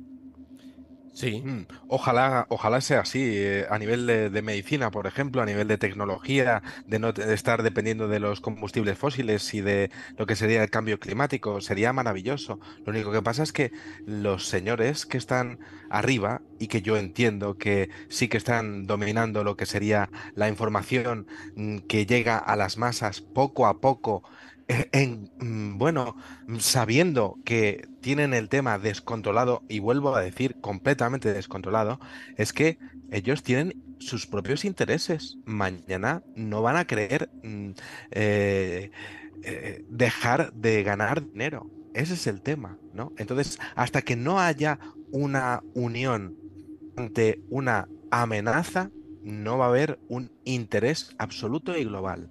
Si se presentan mañana en la isla Mauri, como ocurrió en su momento, si se presentan en México eh, con una grabación impresionante en el volcán Don Goyo, impresionante, muy bien, pero es que mañana a la gente le da exactamente lo mismo. Eso se ha ido vinculando con el tiempo, ¿no? Y creo que la perfección con la que se ha hecho a nivel filosófico ha sido brutal. Es que también la gente le tiene mucho miedo a lo desconocido, ¿no crees, Vicente? O sea, eh, entendemos como un poco las cosas que nos permiten esta élite, que nos dicen por medio de un meme, por medio de un encabezado de una noticia, solamente aquellas cosas que ellos quieren que entendamos para que nos sintamos seguros en casa. Por eso creo que eh, para mí me es muy importante que nosotros como comunicadores, por decirlo de una manera, eh, investigadores, divulgadores, podamos lograr que la gente comprenda la realidad del fenómeno, que se quiten estas etiquetas de bueno o malo, porque no son humanos. está la clave en decir entidades no humanas. Podríamos decir que son personas algunos, sí, pero no son humanos. Entonces ellos tienen su propia agenda. La élite que nos está ocultando estas cosas tiene su propia agenda. Nosotros debemos de tener nuestra propia agenda.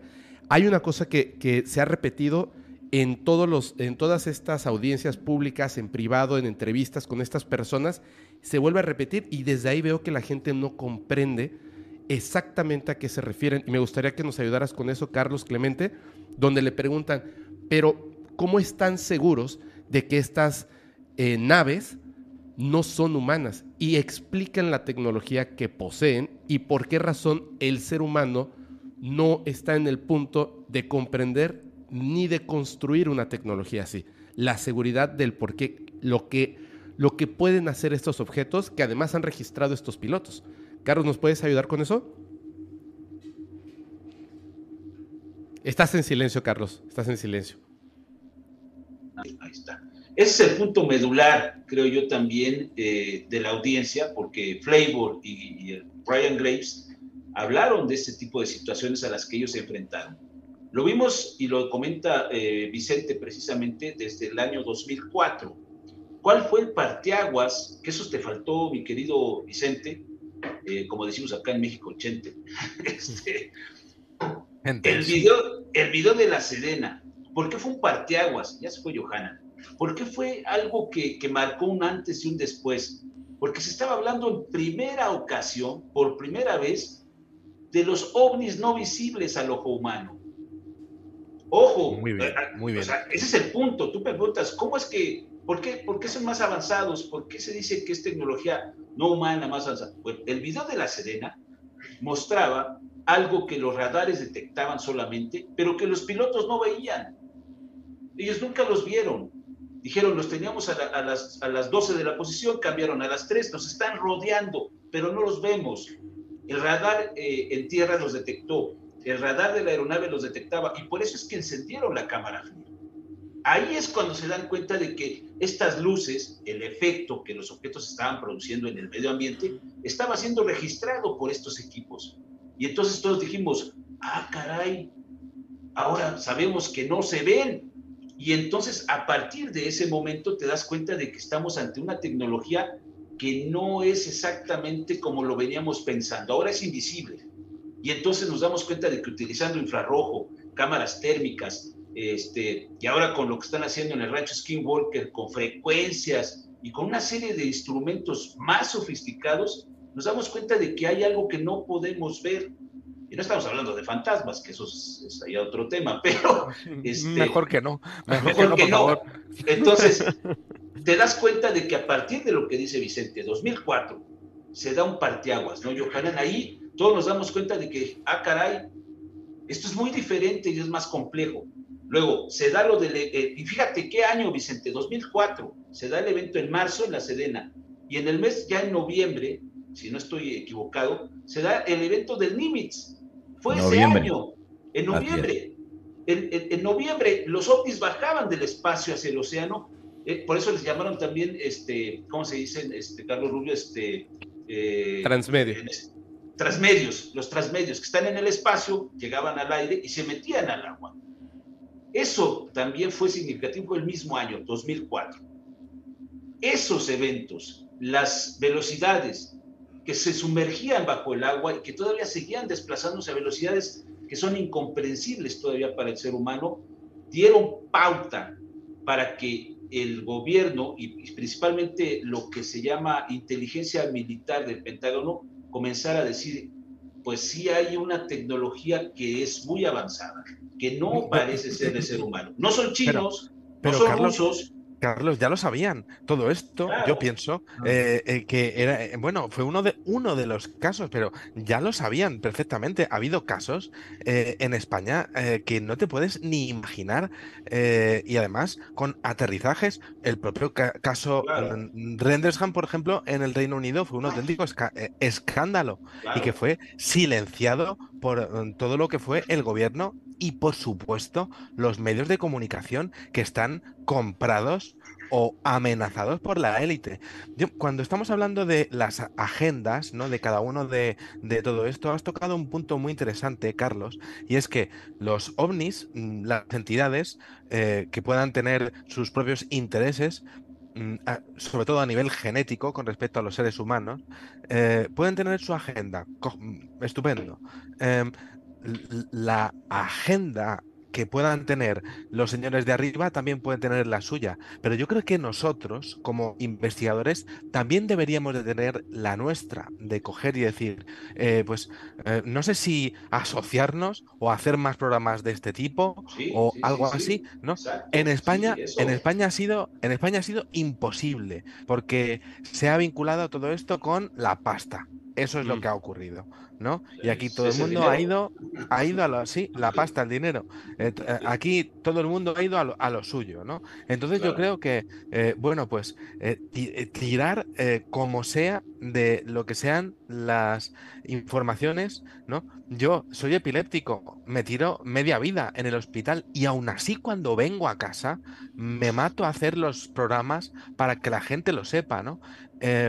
si pudiésemos conseguir que Latinoamérica se mm, pudiese asociar con algunos investigadores entre todos, ¿no? Para empezar a decir, vamos a hacer este tipo de, eh, de, podcast o de programas, ¿no? Con este invitado, con este, con este, con este, con este, ¿no? Que nos va a decir esto, ¿no? Además, la gente no ve mucho, mucho rato. La gente se cansa menos de 20 minutos, no puedes hacer. O sea que lo tienes que tener súper mega claro, lo que vas a decir y lo que vas a responder, ¿no? Entonces, esa sería yo creo que una de las claves para poder eh, eh, pues evaluar el fenómeno tal y como está ahora mismo. Y, si, me, si me das chance, Fepo. Sí, adelante, este, adelante. Mira, este, porque ya nos fuimos de la audiencia y va de la mano de lo que dice eh, Rubio, lo que dice Johan y lo que se Vicente. Pero también hay que no perder de cuenta esta situación y lo platicábamos reciente, Johan.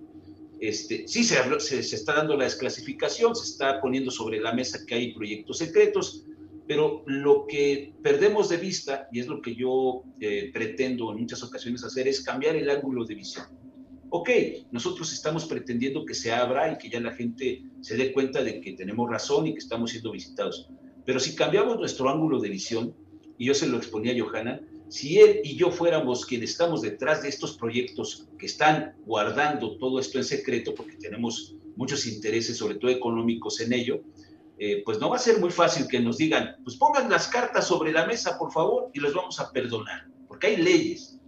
Ojo, ¿eh? Vicente, se, se están elaborando leyes que están obligando a esos personajes oscuros a, hablar y decir la verdad y los van a perdonar. Es la zanahoria que dice Lu Elizondo. Les están poniendo la zanahoria para decir vengan. Y además, denos, proporcionen la información, instrumentos, tecnología o lo que hayan recuperado, lo que tengan que no sea humana. Entonces, ojo, aguas, ahí hay, un, ahí hay un peligro, porque no lo vamos a saber, lo va, el gobierno lo va a requisitar, lo va a guardar, y con el pretexto de seguridad nacional no nos van a decir absolutamente nada. Claro, ahora ahí, ahí en son esto muy poderosos, son muy poderosos. Si Johanan y yo fuéramos muy poderosos, si tuviéramos los recursos suficientes para mantener durante más de 70 años esto en secreto, más todo lo que hemos amasado y recuperado y las influencias, los intereses que también ya creamos con muchas empresas, va a ser muy difícil que el, el Senado o un grupo de senadores nos sienten en el banquillo de los acusados y digan,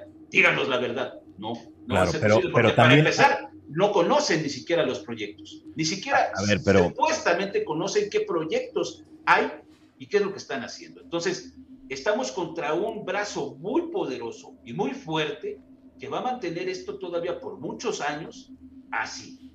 Claro. Así va a ser. Ahí- porque ahorita, ahí- ahorita está Obama, está, dicen que el hijo de Bush, hay que hay varios que están ahí eh, logrando este, presionar. Pero ojo, el otro lado, el lado oscuro, es muy poderoso. Este, decía Vicente, a mí me tronaron un canal. Pero ¿qué te parece, mi querido Vicente, que de repente ya no hay televisión, ya no hay radio, ya no hay... eh, y de repente te encuentras así sesgado, sin poder avanzar tanto, y dices, ¿qué hago? ¿no? Ahí es donde, por ejemplo, nosotros, en tercer milenio, pues hemos tenido que ir brincando de dificultad tras dificultad y la gente no lo ve, la gente no lo sabe, que esto es muy complicado, es bien difícil de poder seguir avanzando.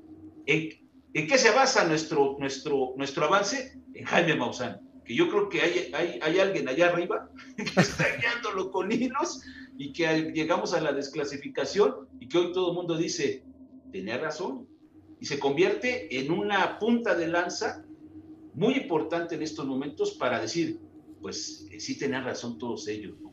Sí, Claro, aquí- efectivamente. Aquí, aquí hay algo importante que, que tenemos también que mencionar. El hecho de, de esas empresas importantes, destacadas, que han invertido millones de dólares en la investigación, simplemente hay que recordar que eh, los trabajos y los esfuerzos que están haciendo en Latinoamérica para la recuperación y el estudio de esos metamateriales, es decir, los restos de los famosos ovnis que se han estrellado, porque mucha gente dice, es que no hay ninguna evidencia. Pues si no investigas, desde luego que no, no vas a encontrar. Claro. Pero están los restos, ahí están los casos y ahí están los materiales. Y qué curioso que ahora a partir del 2017 a la fecha estén dándole seguimiento a los investigadores que tienen esos metamateriales, que les han pedido un pedazo, un fragmento de ese, de ese pedazo grande para investigarlos y que las, eh, las empresas que tienen mucho dinero, que manejan un presupuesto, cuando vemos y le damos seguimiento a quiénes son, son los que abastecen de tecnología al gobierno de los Estados Unidos. Es decir, que realmente tienen ya la patente, porque esa todos lo pueden ver y la podemos buscar a través de Google, eh, está la patente donde teóricamente está la aeronave que podrá estar en el espacio exterior, en, dentro de nuestra atmósfera y debajo del mar. Entonces ya está, en lo teórico ya se cuenta, ya se tiene todo lo necesario para poder construirla, pero lo que falta es el metal. ¿Qué metal? ¿Qué aleación? Se tiene que meter. Por eso es tan importante ahora que lo estén buscando mm, a, través de estos estrellamientos y de esos metamateriales. Esto es bien importante porque de por medio hay millones y millones de dólares porque es la industria aeroespacial, es la industria que del futuro, es la industria que revolucionará las aeronaves de los humanos y la que nos llevará, en teoría, a otros planetas. Por eso es importante y por eso le están apostando estas grandes empresas. Pero a, mí lo que me llama la atención, que China y Rusia eso, Johanna. Exactamente. Pues, están, a lo suyo, completamente a lo suyo, supuestamente, vamos a ver. Exactamente. Eh, que, no digan nada no significa que no sepan nada. Exacto. porque yo estoy absolutamente convencido de que Rusia sabe del caso Ron Noel que eh, estuvo estudiando el señor eh, Jaime Maussan, ¿no? Un señor que dijo que había sido abducido y que, vaya, en las eh, radiografías mm, los, tenía los implantes, implantes que de hecho se iban diluyendo en contacto con la atmósfera. Es decir, una química que era absolutamente impresionante, y te lo digo como químico, ¿no? Entonces, eh, claro, ahí está la clave, ¿no? Un caso clarísimo y, bueno, del profesor que, del doctor que eh, hizo 15 operaciones diferentes a diferentes personas que no querían saber nada del tema y que no quieren volver a saber nada del tema, ¿no? Em, estamos ante eh, un desafío, sin ninguna duda, pero que es a nivel eh, médico, pero claro, estamos hablando de también de unas personas que viven de qué? De la guerra, señoras y señores, ¿sabes? Y entonces, claro, lo que mm, mm, lo que la clave de todo eso es que nada cambie. Esa es la clave de todo esto, ¿no? Y crear una guerra mañana en Laos, mañana en Sudáfrica, mañana, eh, si me apetece, pongo un eh, nuevo gobierno en, eh, en, Ucrania, ¿no? Así y así y así y así. Y entonces con eso, de puta madre, así viven. aguas, aguas, Vicente. Vicente, mi canal, Vicente. Oye, pero es verdad, y bueno, ya se fue Johanna. Y es que, fíjate, Vicente, que también este, está muy claro esta situación, porque le decía yo a Johanna recientemente, este, el caso de, cómo nos ven la cara, Vicente, pon, fíjate, pon atención y lo vas a, ver claramente, es el caso Luis Elizondo. ¿Cuánto presupuesto tuvo durante siete años, Johanna?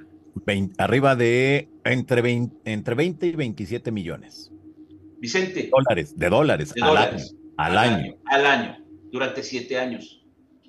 ¿Qué conoces tú de este proyecto que Luis Elizondo era el director? ¿Qué conoces? Nada. Muy poco, muy poco, muy poco. Eh, eh, nada más dice, dice, eh, pero no, no, presenta nada y está y es público. Sí, y ahí anda, anda promoviendo. Pero, pero, pero, no, pero no llega a la opinión pública, esa es la clave. Claro. No llega al New York Times, no llega al Washington Post, ¿no? Bueno, pero, pero recordemos que eh, en diciembre del 2017 el New York Times fue el que reventó todo este asunto y de ahí vienen las investigaciones en la administración eh, tanto de Donald Trump como ahora de Joe, Joe Biden. Entonces nos damos cuenta que ahí detonó todo y, y, Luis Elizondo realmente es la mente, una de las mentes maestras que están detrás de todo esto. ayer me llamó mucho la atención una nota de Tom DeLonge que hay que recordar que inicia con eh, Luis Elizondo esta parte de To The Start. Es la empresa o la eh, casa productora que comenzó a producir su programa de televisión de Luis Elizondo a través de History Estados Unidos. Y bueno, pues fue el, el, el, como el brazo mediático y de conexión con todas las fuerzas de Latinoamérica para poder negociar algo, para poder llegar a acuerdos de algo. Imagínense ustedes, los entendidos en Latinoamérica me han dicho los investigadores que cuando llega a Argentina, a Perú, eh, eh, fueron entrevistas de ocho horas, cuando sabemos que para un documental vas a utilizar nada más fragmentos, 20, eh, 30 segundos por mucho. Y en ese caso fueron ocho horas. ¿Ocho horas para qué? Yo, mismo he trabajado, eh, eh, yo mismo he trabajado en, History Channel, no pagaban ni un centavo y eh, sesgaban cosas que decía de la relación que tenía inteligencias ajenas a la Tierra con la cultura sumeria. Y de hecho me largué de allí y cogí y dije, así no trabajo yo, ¿no? Y me pasó lo mismo con con Cuarto Milenio me pasó lo mismo con Iker Jiménez, eh, que lleva muchos años aquí, ¿no? Y tal. Dije, así yo no trabajo. ¿no? Eh, me pusieron en un debate con eh, tres personas a las cuales les dieron 20 minutos para hablar cada uno, ¿no? Y a mí cinco y dije, yo no había venido a esto, yo había venido a hacer una exposición sobre las pirámides de Egipto y su alineación, por ejemplo, con las tres eh, estrellas de Orión y también con su relación con eh, las pirámides que hay en México. Señores, yo no trabajo así. Es decir, eh, todo mm, eh, acaba funcionando con qué? Con contratos. Es así, ¿no? fue, fue sorprendente realmente que el, que el New York Times eh, cogiese aquel eh, artículo hace, unos años, sí, ¿no? Exactamente, que, lo, diera, lo diera a conocer y, reventar a todos. Y, y, de hecho, en la audiencia no se ha parado a repetir esa referencia, ¿no? Que fue tan importante. Pero claro, luego al día siguiente, bueno, muy bien, fue trending topic, cojonudo, estupendo, ¿no? Muy bien. Al día siguiente, pues un poquito menos, pero ya fuera. No, no, no. Yo lo que quería anotar es eh, que hay que cuestionarse, ¿no? El, mencionaba Vicente hace un momento que todo sale de New York Times. Bueno, hay que preguntarse quiénes son los accionistas claro. de The New York Times. Y ahí es donde vamos a entender gran parte de lo que está sucediendo. Eh, no hay un medio de comunicación que salga a disposición del público sin que no esté controlado previamente. Ninguno. Entonces, y el ejemplo son las redes sociales. Aquí se habló un par de veces de eso, que se puede banear un sitio web, que se puede tumbar un canal de YouTube o una página de Facebook si de pronto te sales como de, tu carril, ¿no? Te puedes ir un poquito a la izquierda, un poquito a la derecha, pero si te sales a, la acera, a la banqueta, como le digan ustedes, ahí es donde ya te van a detener.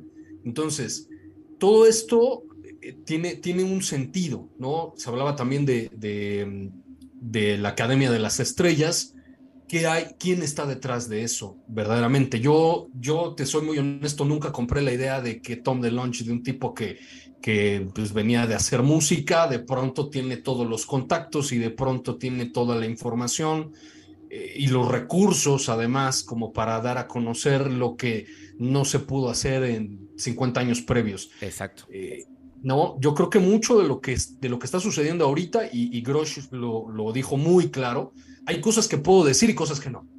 Que, que, te voy a decir quizá en, en privado, te puedo dar las direcciones de donde están las naves, pero en público no. ¿Por qué? Porque no se me autorizó a decirlo. Entonces, lo que está sucediendo aquí, yo no coincido con esta idea de que se le salió de las manos. Creo que todo esto es planeado, sigue siendo parte de una agenda y mientras estos personajes, el Luis Elizondo, eh, el mismo Tom DeLong, eh, el señor Grosh o quien quieras tú poner ahí al frente de, o quieras ponerle el rostro, mientras no se salgan de lo que fueron eh, condicionados o les fue ordenado o les fue permitido decir, difícilmente vamos a tener acceso ahorita, ¿no?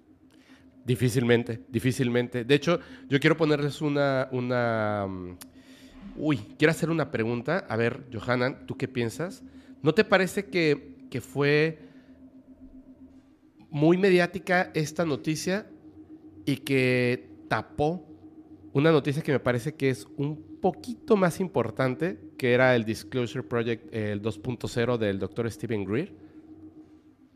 Mira, yo creo que eh, el trabajo del doctor Greer ha servido de mucho para lo que estamos viviendo. Porque él, junto con otros eh, personajes como Stephen Bassett, eh, eh, investigadores reconocidos de los Estados Unidos que han convocado a la mayor cantidad de investigadores y de testigos desde el ámbito militar y han tenido reuniones allá en Washington con legisladores, creo que todo esto ha ayudado, ha ayudado en mucho para lo que estamos viviendo ahora. Desde luego que cada quien le da su toque, cada quien tiene sus objetivos, cada quien tiene su propia agenda, pero nos damos cuenta que ha servido de mucho. El hecho de que en años anteriores convocaran a la mayoría de los militares en activo y exmilitares que tuvieron encuentros con estos artefactos, ya fue un gran avance. Que los legisladores en ese momento de los Estados Unidos los escucharan fue algo igual que se discutió y que se habló y se dieron cuenta de que algo importante estaba sucediendo. Y luego ya años más tarde viene todo este asunto de, la, eh, de lo de Estados Unidos, viene toda esta parte de lo del New York Times, que les digo a ustedes, que ellos fueron quienes detonaron realmente todo lo que sabemos y todo lo que estamos conociendo hasta estos momentos. Hay que recordar también que Estados Unidos siguen investigando y hay que eh, también mencionar que después del proyecto Libro Azul, que se termina en el año 69, cuando se dijo y se concluyó que el fenómeno ovni no, no representaba un eh, riesgo para la seguridad nacional de la Unión Americana, en ese momento públicamente se dijo se cerraba ese capítulo y se dejaban de investigar los ovnis. Y en el 2017, en el mes de diciembre, nos dimos cuenta que nunca se cerró. Nos dimos cuenta que hubo presupuesto para seguir investigando el tema de los no identificados. Por lo tanto, todo lo que se ha hecho en los Estados Unidos ha ayudado para lo que estamos ahora entendiendo, conociendo de, de, lo que realmente manejan los militares y también, bueno, pues las áreas de seguridad nacional. Me parece que, me parece que hay una lucha interna por obtener el poder. Estaba viendo eh, de estas noticias que están saliendo ahora. Adelante. Perdón, perdón, Fepo. Sí, le existe. ¿Y sabes por qué?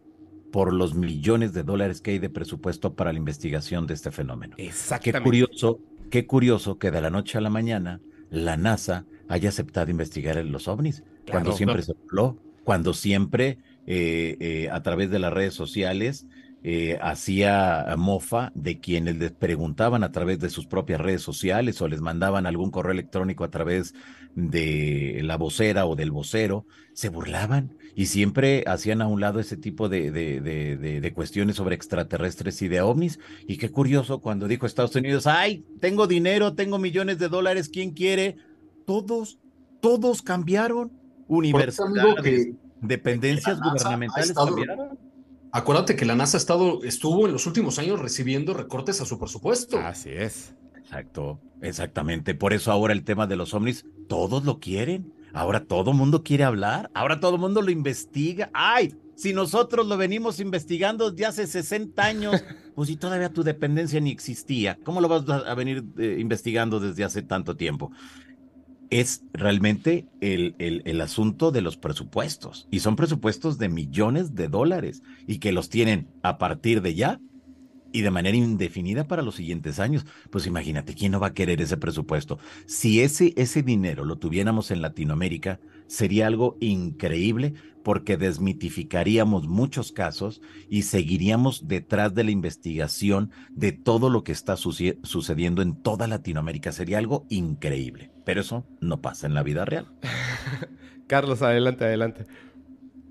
No, eh, estaba, estaba leyendo algunos de los comentarios eh, muy interesantes de, la audiencia y mencionaron por ahí algo que, que, me, está un poquito fuera del tema, pero creo que es muy importante.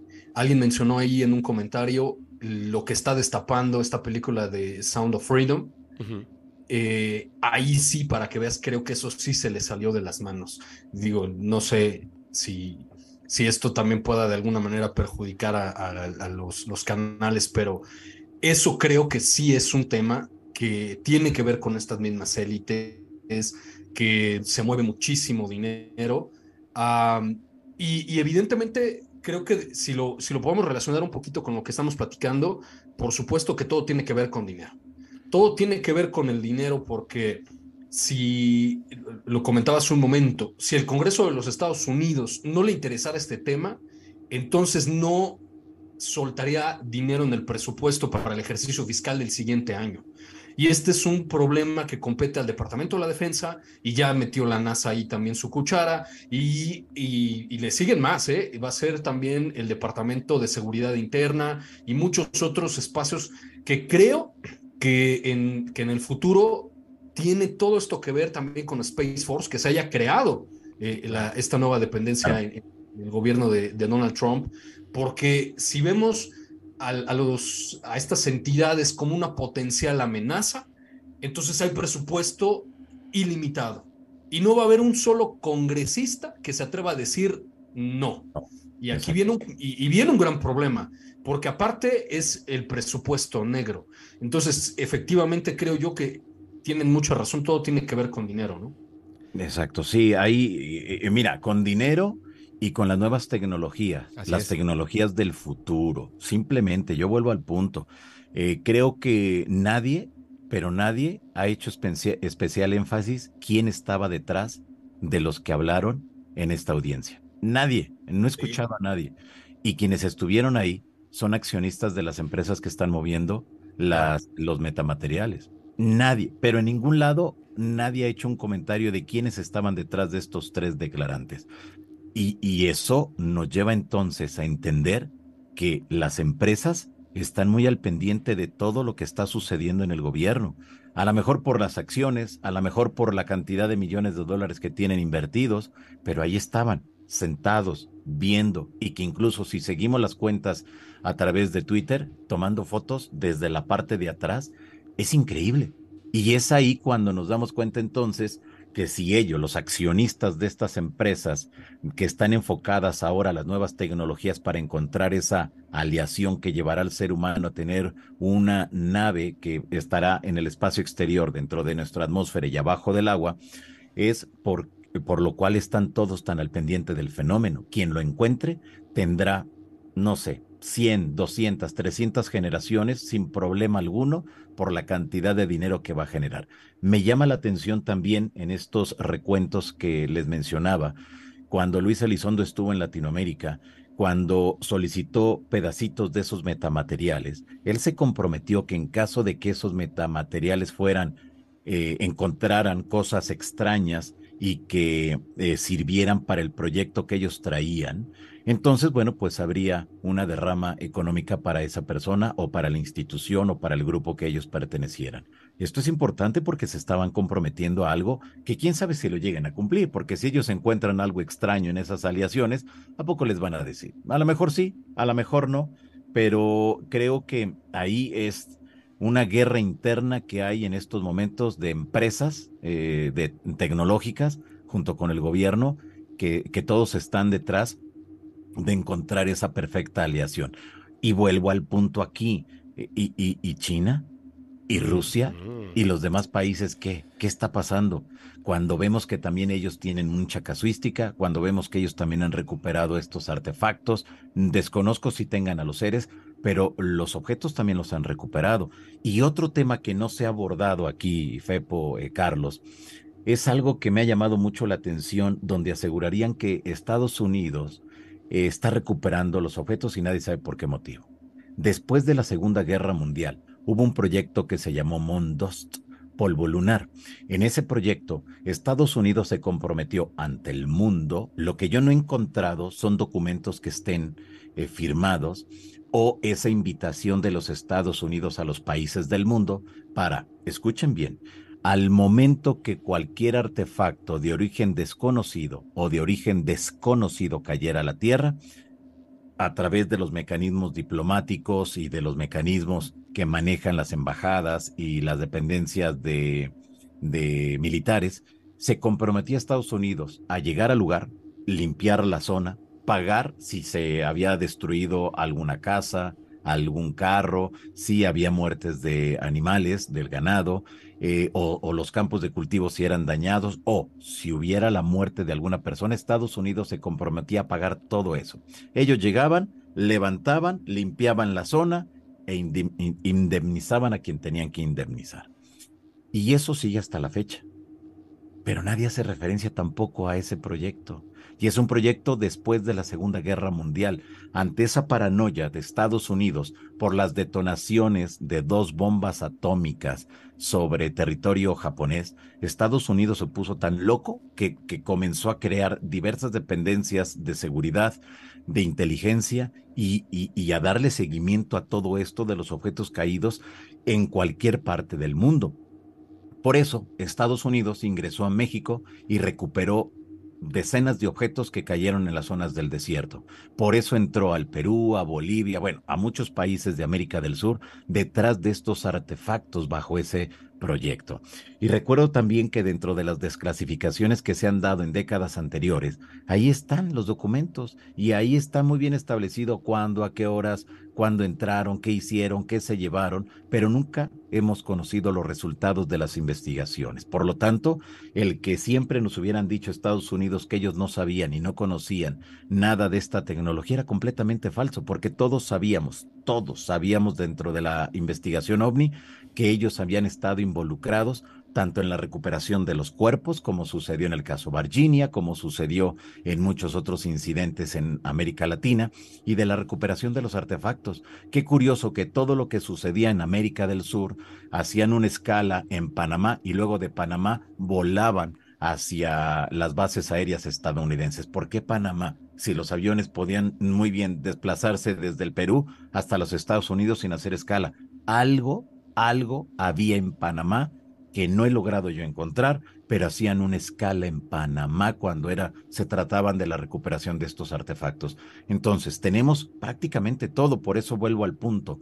Lo que sucedió ayer fue solamente la reconfirmación de todo lo que la comunidad OVNI venía investigando, sabía, entendía, y ayer fue solamente la reconfirmación de todo eso. Estás totalmente en lo correcto, totalmente en lo correcto. Yo quisiera eh, añadir algo a esto. Creo me parece que lo que estamos viendo es un nuevo grupo que creo que es empresarial, que ha estado trabajando de la mano con estas eh, personas en este gobierno enquistado, como lo comenta David Grush, porque ya no, ya no quisieron perder el poder. Tenían esta información que es tan impresionante, tan importante, que ya no quisieron perderlo. Así tuvieran que desvivir presidentes, cambiar políticamente a cualquier país, eh, a sus gobernantes o su forma de, de política para ellos mantener esta relación donde puedan obtener estas naves, donde puedan obtener estos cuerpos y la información oculta para el resto del mundo utilizando un presupuesto que además lo obtienen de manera ilegal, que eso es lo que están, eh, se está demostrando.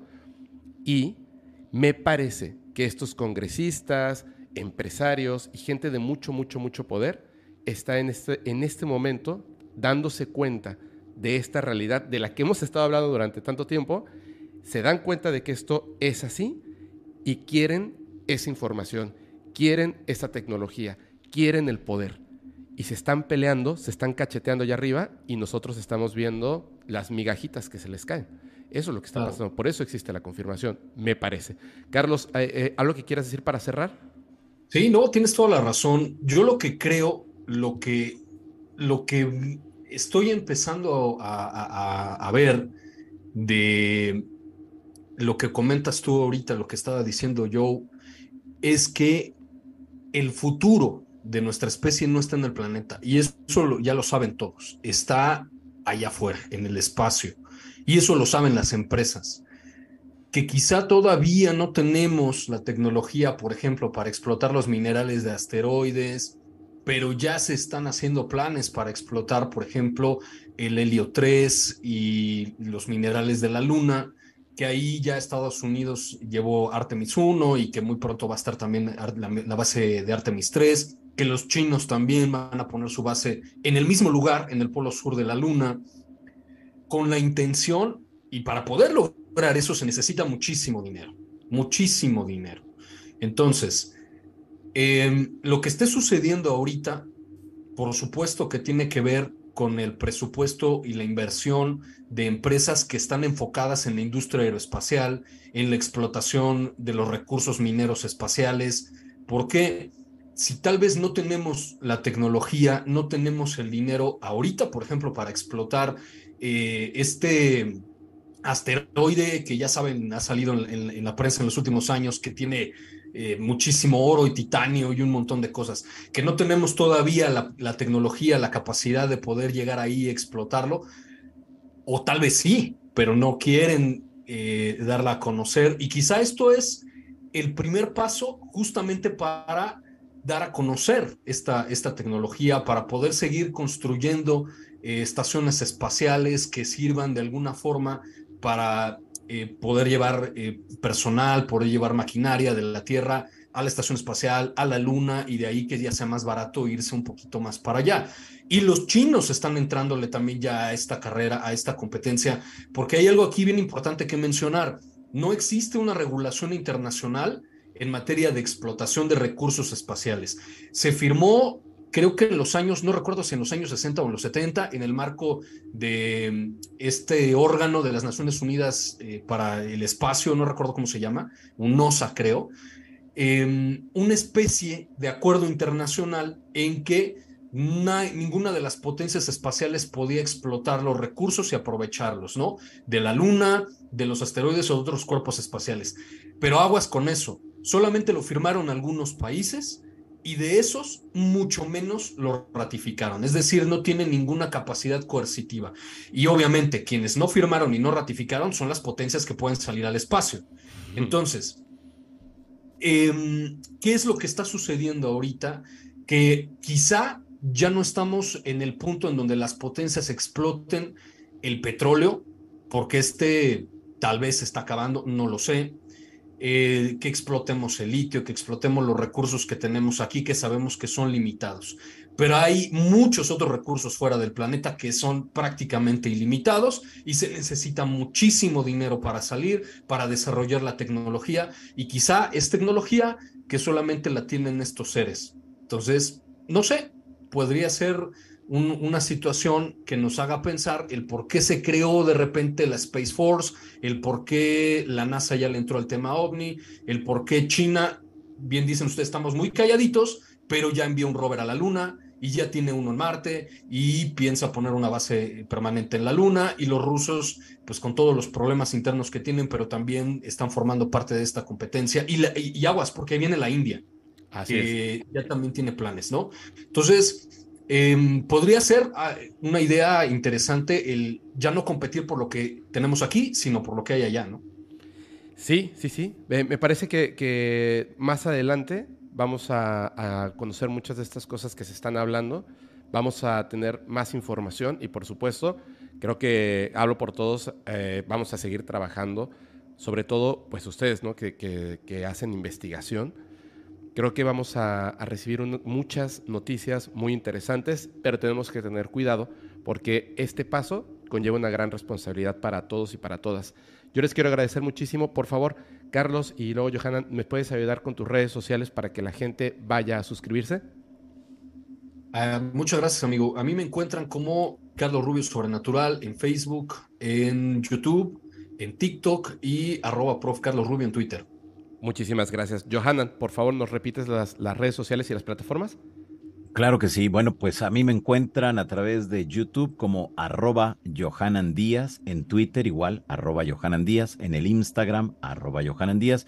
Y en el Facebook me encuentran como Johanan Díaz Oficial. Así que bueno, pues ojalá ahí me sigan, estén muy al pendiente. Todas las noches ahí estoy transmitiendo, siempre buscando esos casos de contactos, de encuentros y de secuestros, historias increíbles de esos eh, vínculos y esos contactos con esas otras realidades, con seres extraterrestres, intraterrestres, ultraterrestres y una gama amplia de seres que en muchas de las ocasiones desconocemos y que los abordamos de una manera muy seria, muy objetiva y siempre con testimonios de personas que viven estas experiencias. Y muchas gracias. Muchísimas gracias. Gracias, gracias a todos. Eh, gracias comunidad, gracias por estar aquí con nosotros acompañándonos. Les pido por favor que se suscriban. Ahí dejamos en, en, la parte de abajo en la descripción, están las redes sociales, están las plataformas. Estén muy atentos, vienen cosas muy buenas. Yo les agradezco, les agradezco muchísimo. Estuve leyendo aquí muchos de los comentarios eh, y nos vemos en la próxima. Gracias a todos. Quiero agradecer especialmente a Rodrigo Acuña. Gracias, bro, eres un crack porque eh, es, fue la mente maestra detrás de todo esto. Se lo agradezco muchísimo y gracias, gracias a todos. Gracias a todos y todas. Nos vemos el mañana viernes. Bye bye.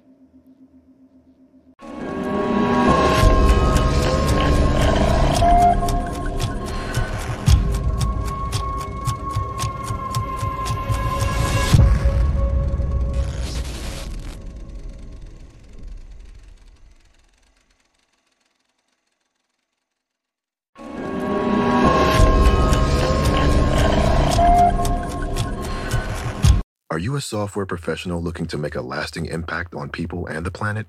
At General Motors, our vision is a world with zero crashes, zero emissions, and zero congestion. And we need innovative people like you to join us on this journey and challenge the limits of what is possible. From autonomous cars to software defined vehicles, you'll translate breakthrough technologies like AI into experiences that people love, all while pushing the world forward toward an all electric future.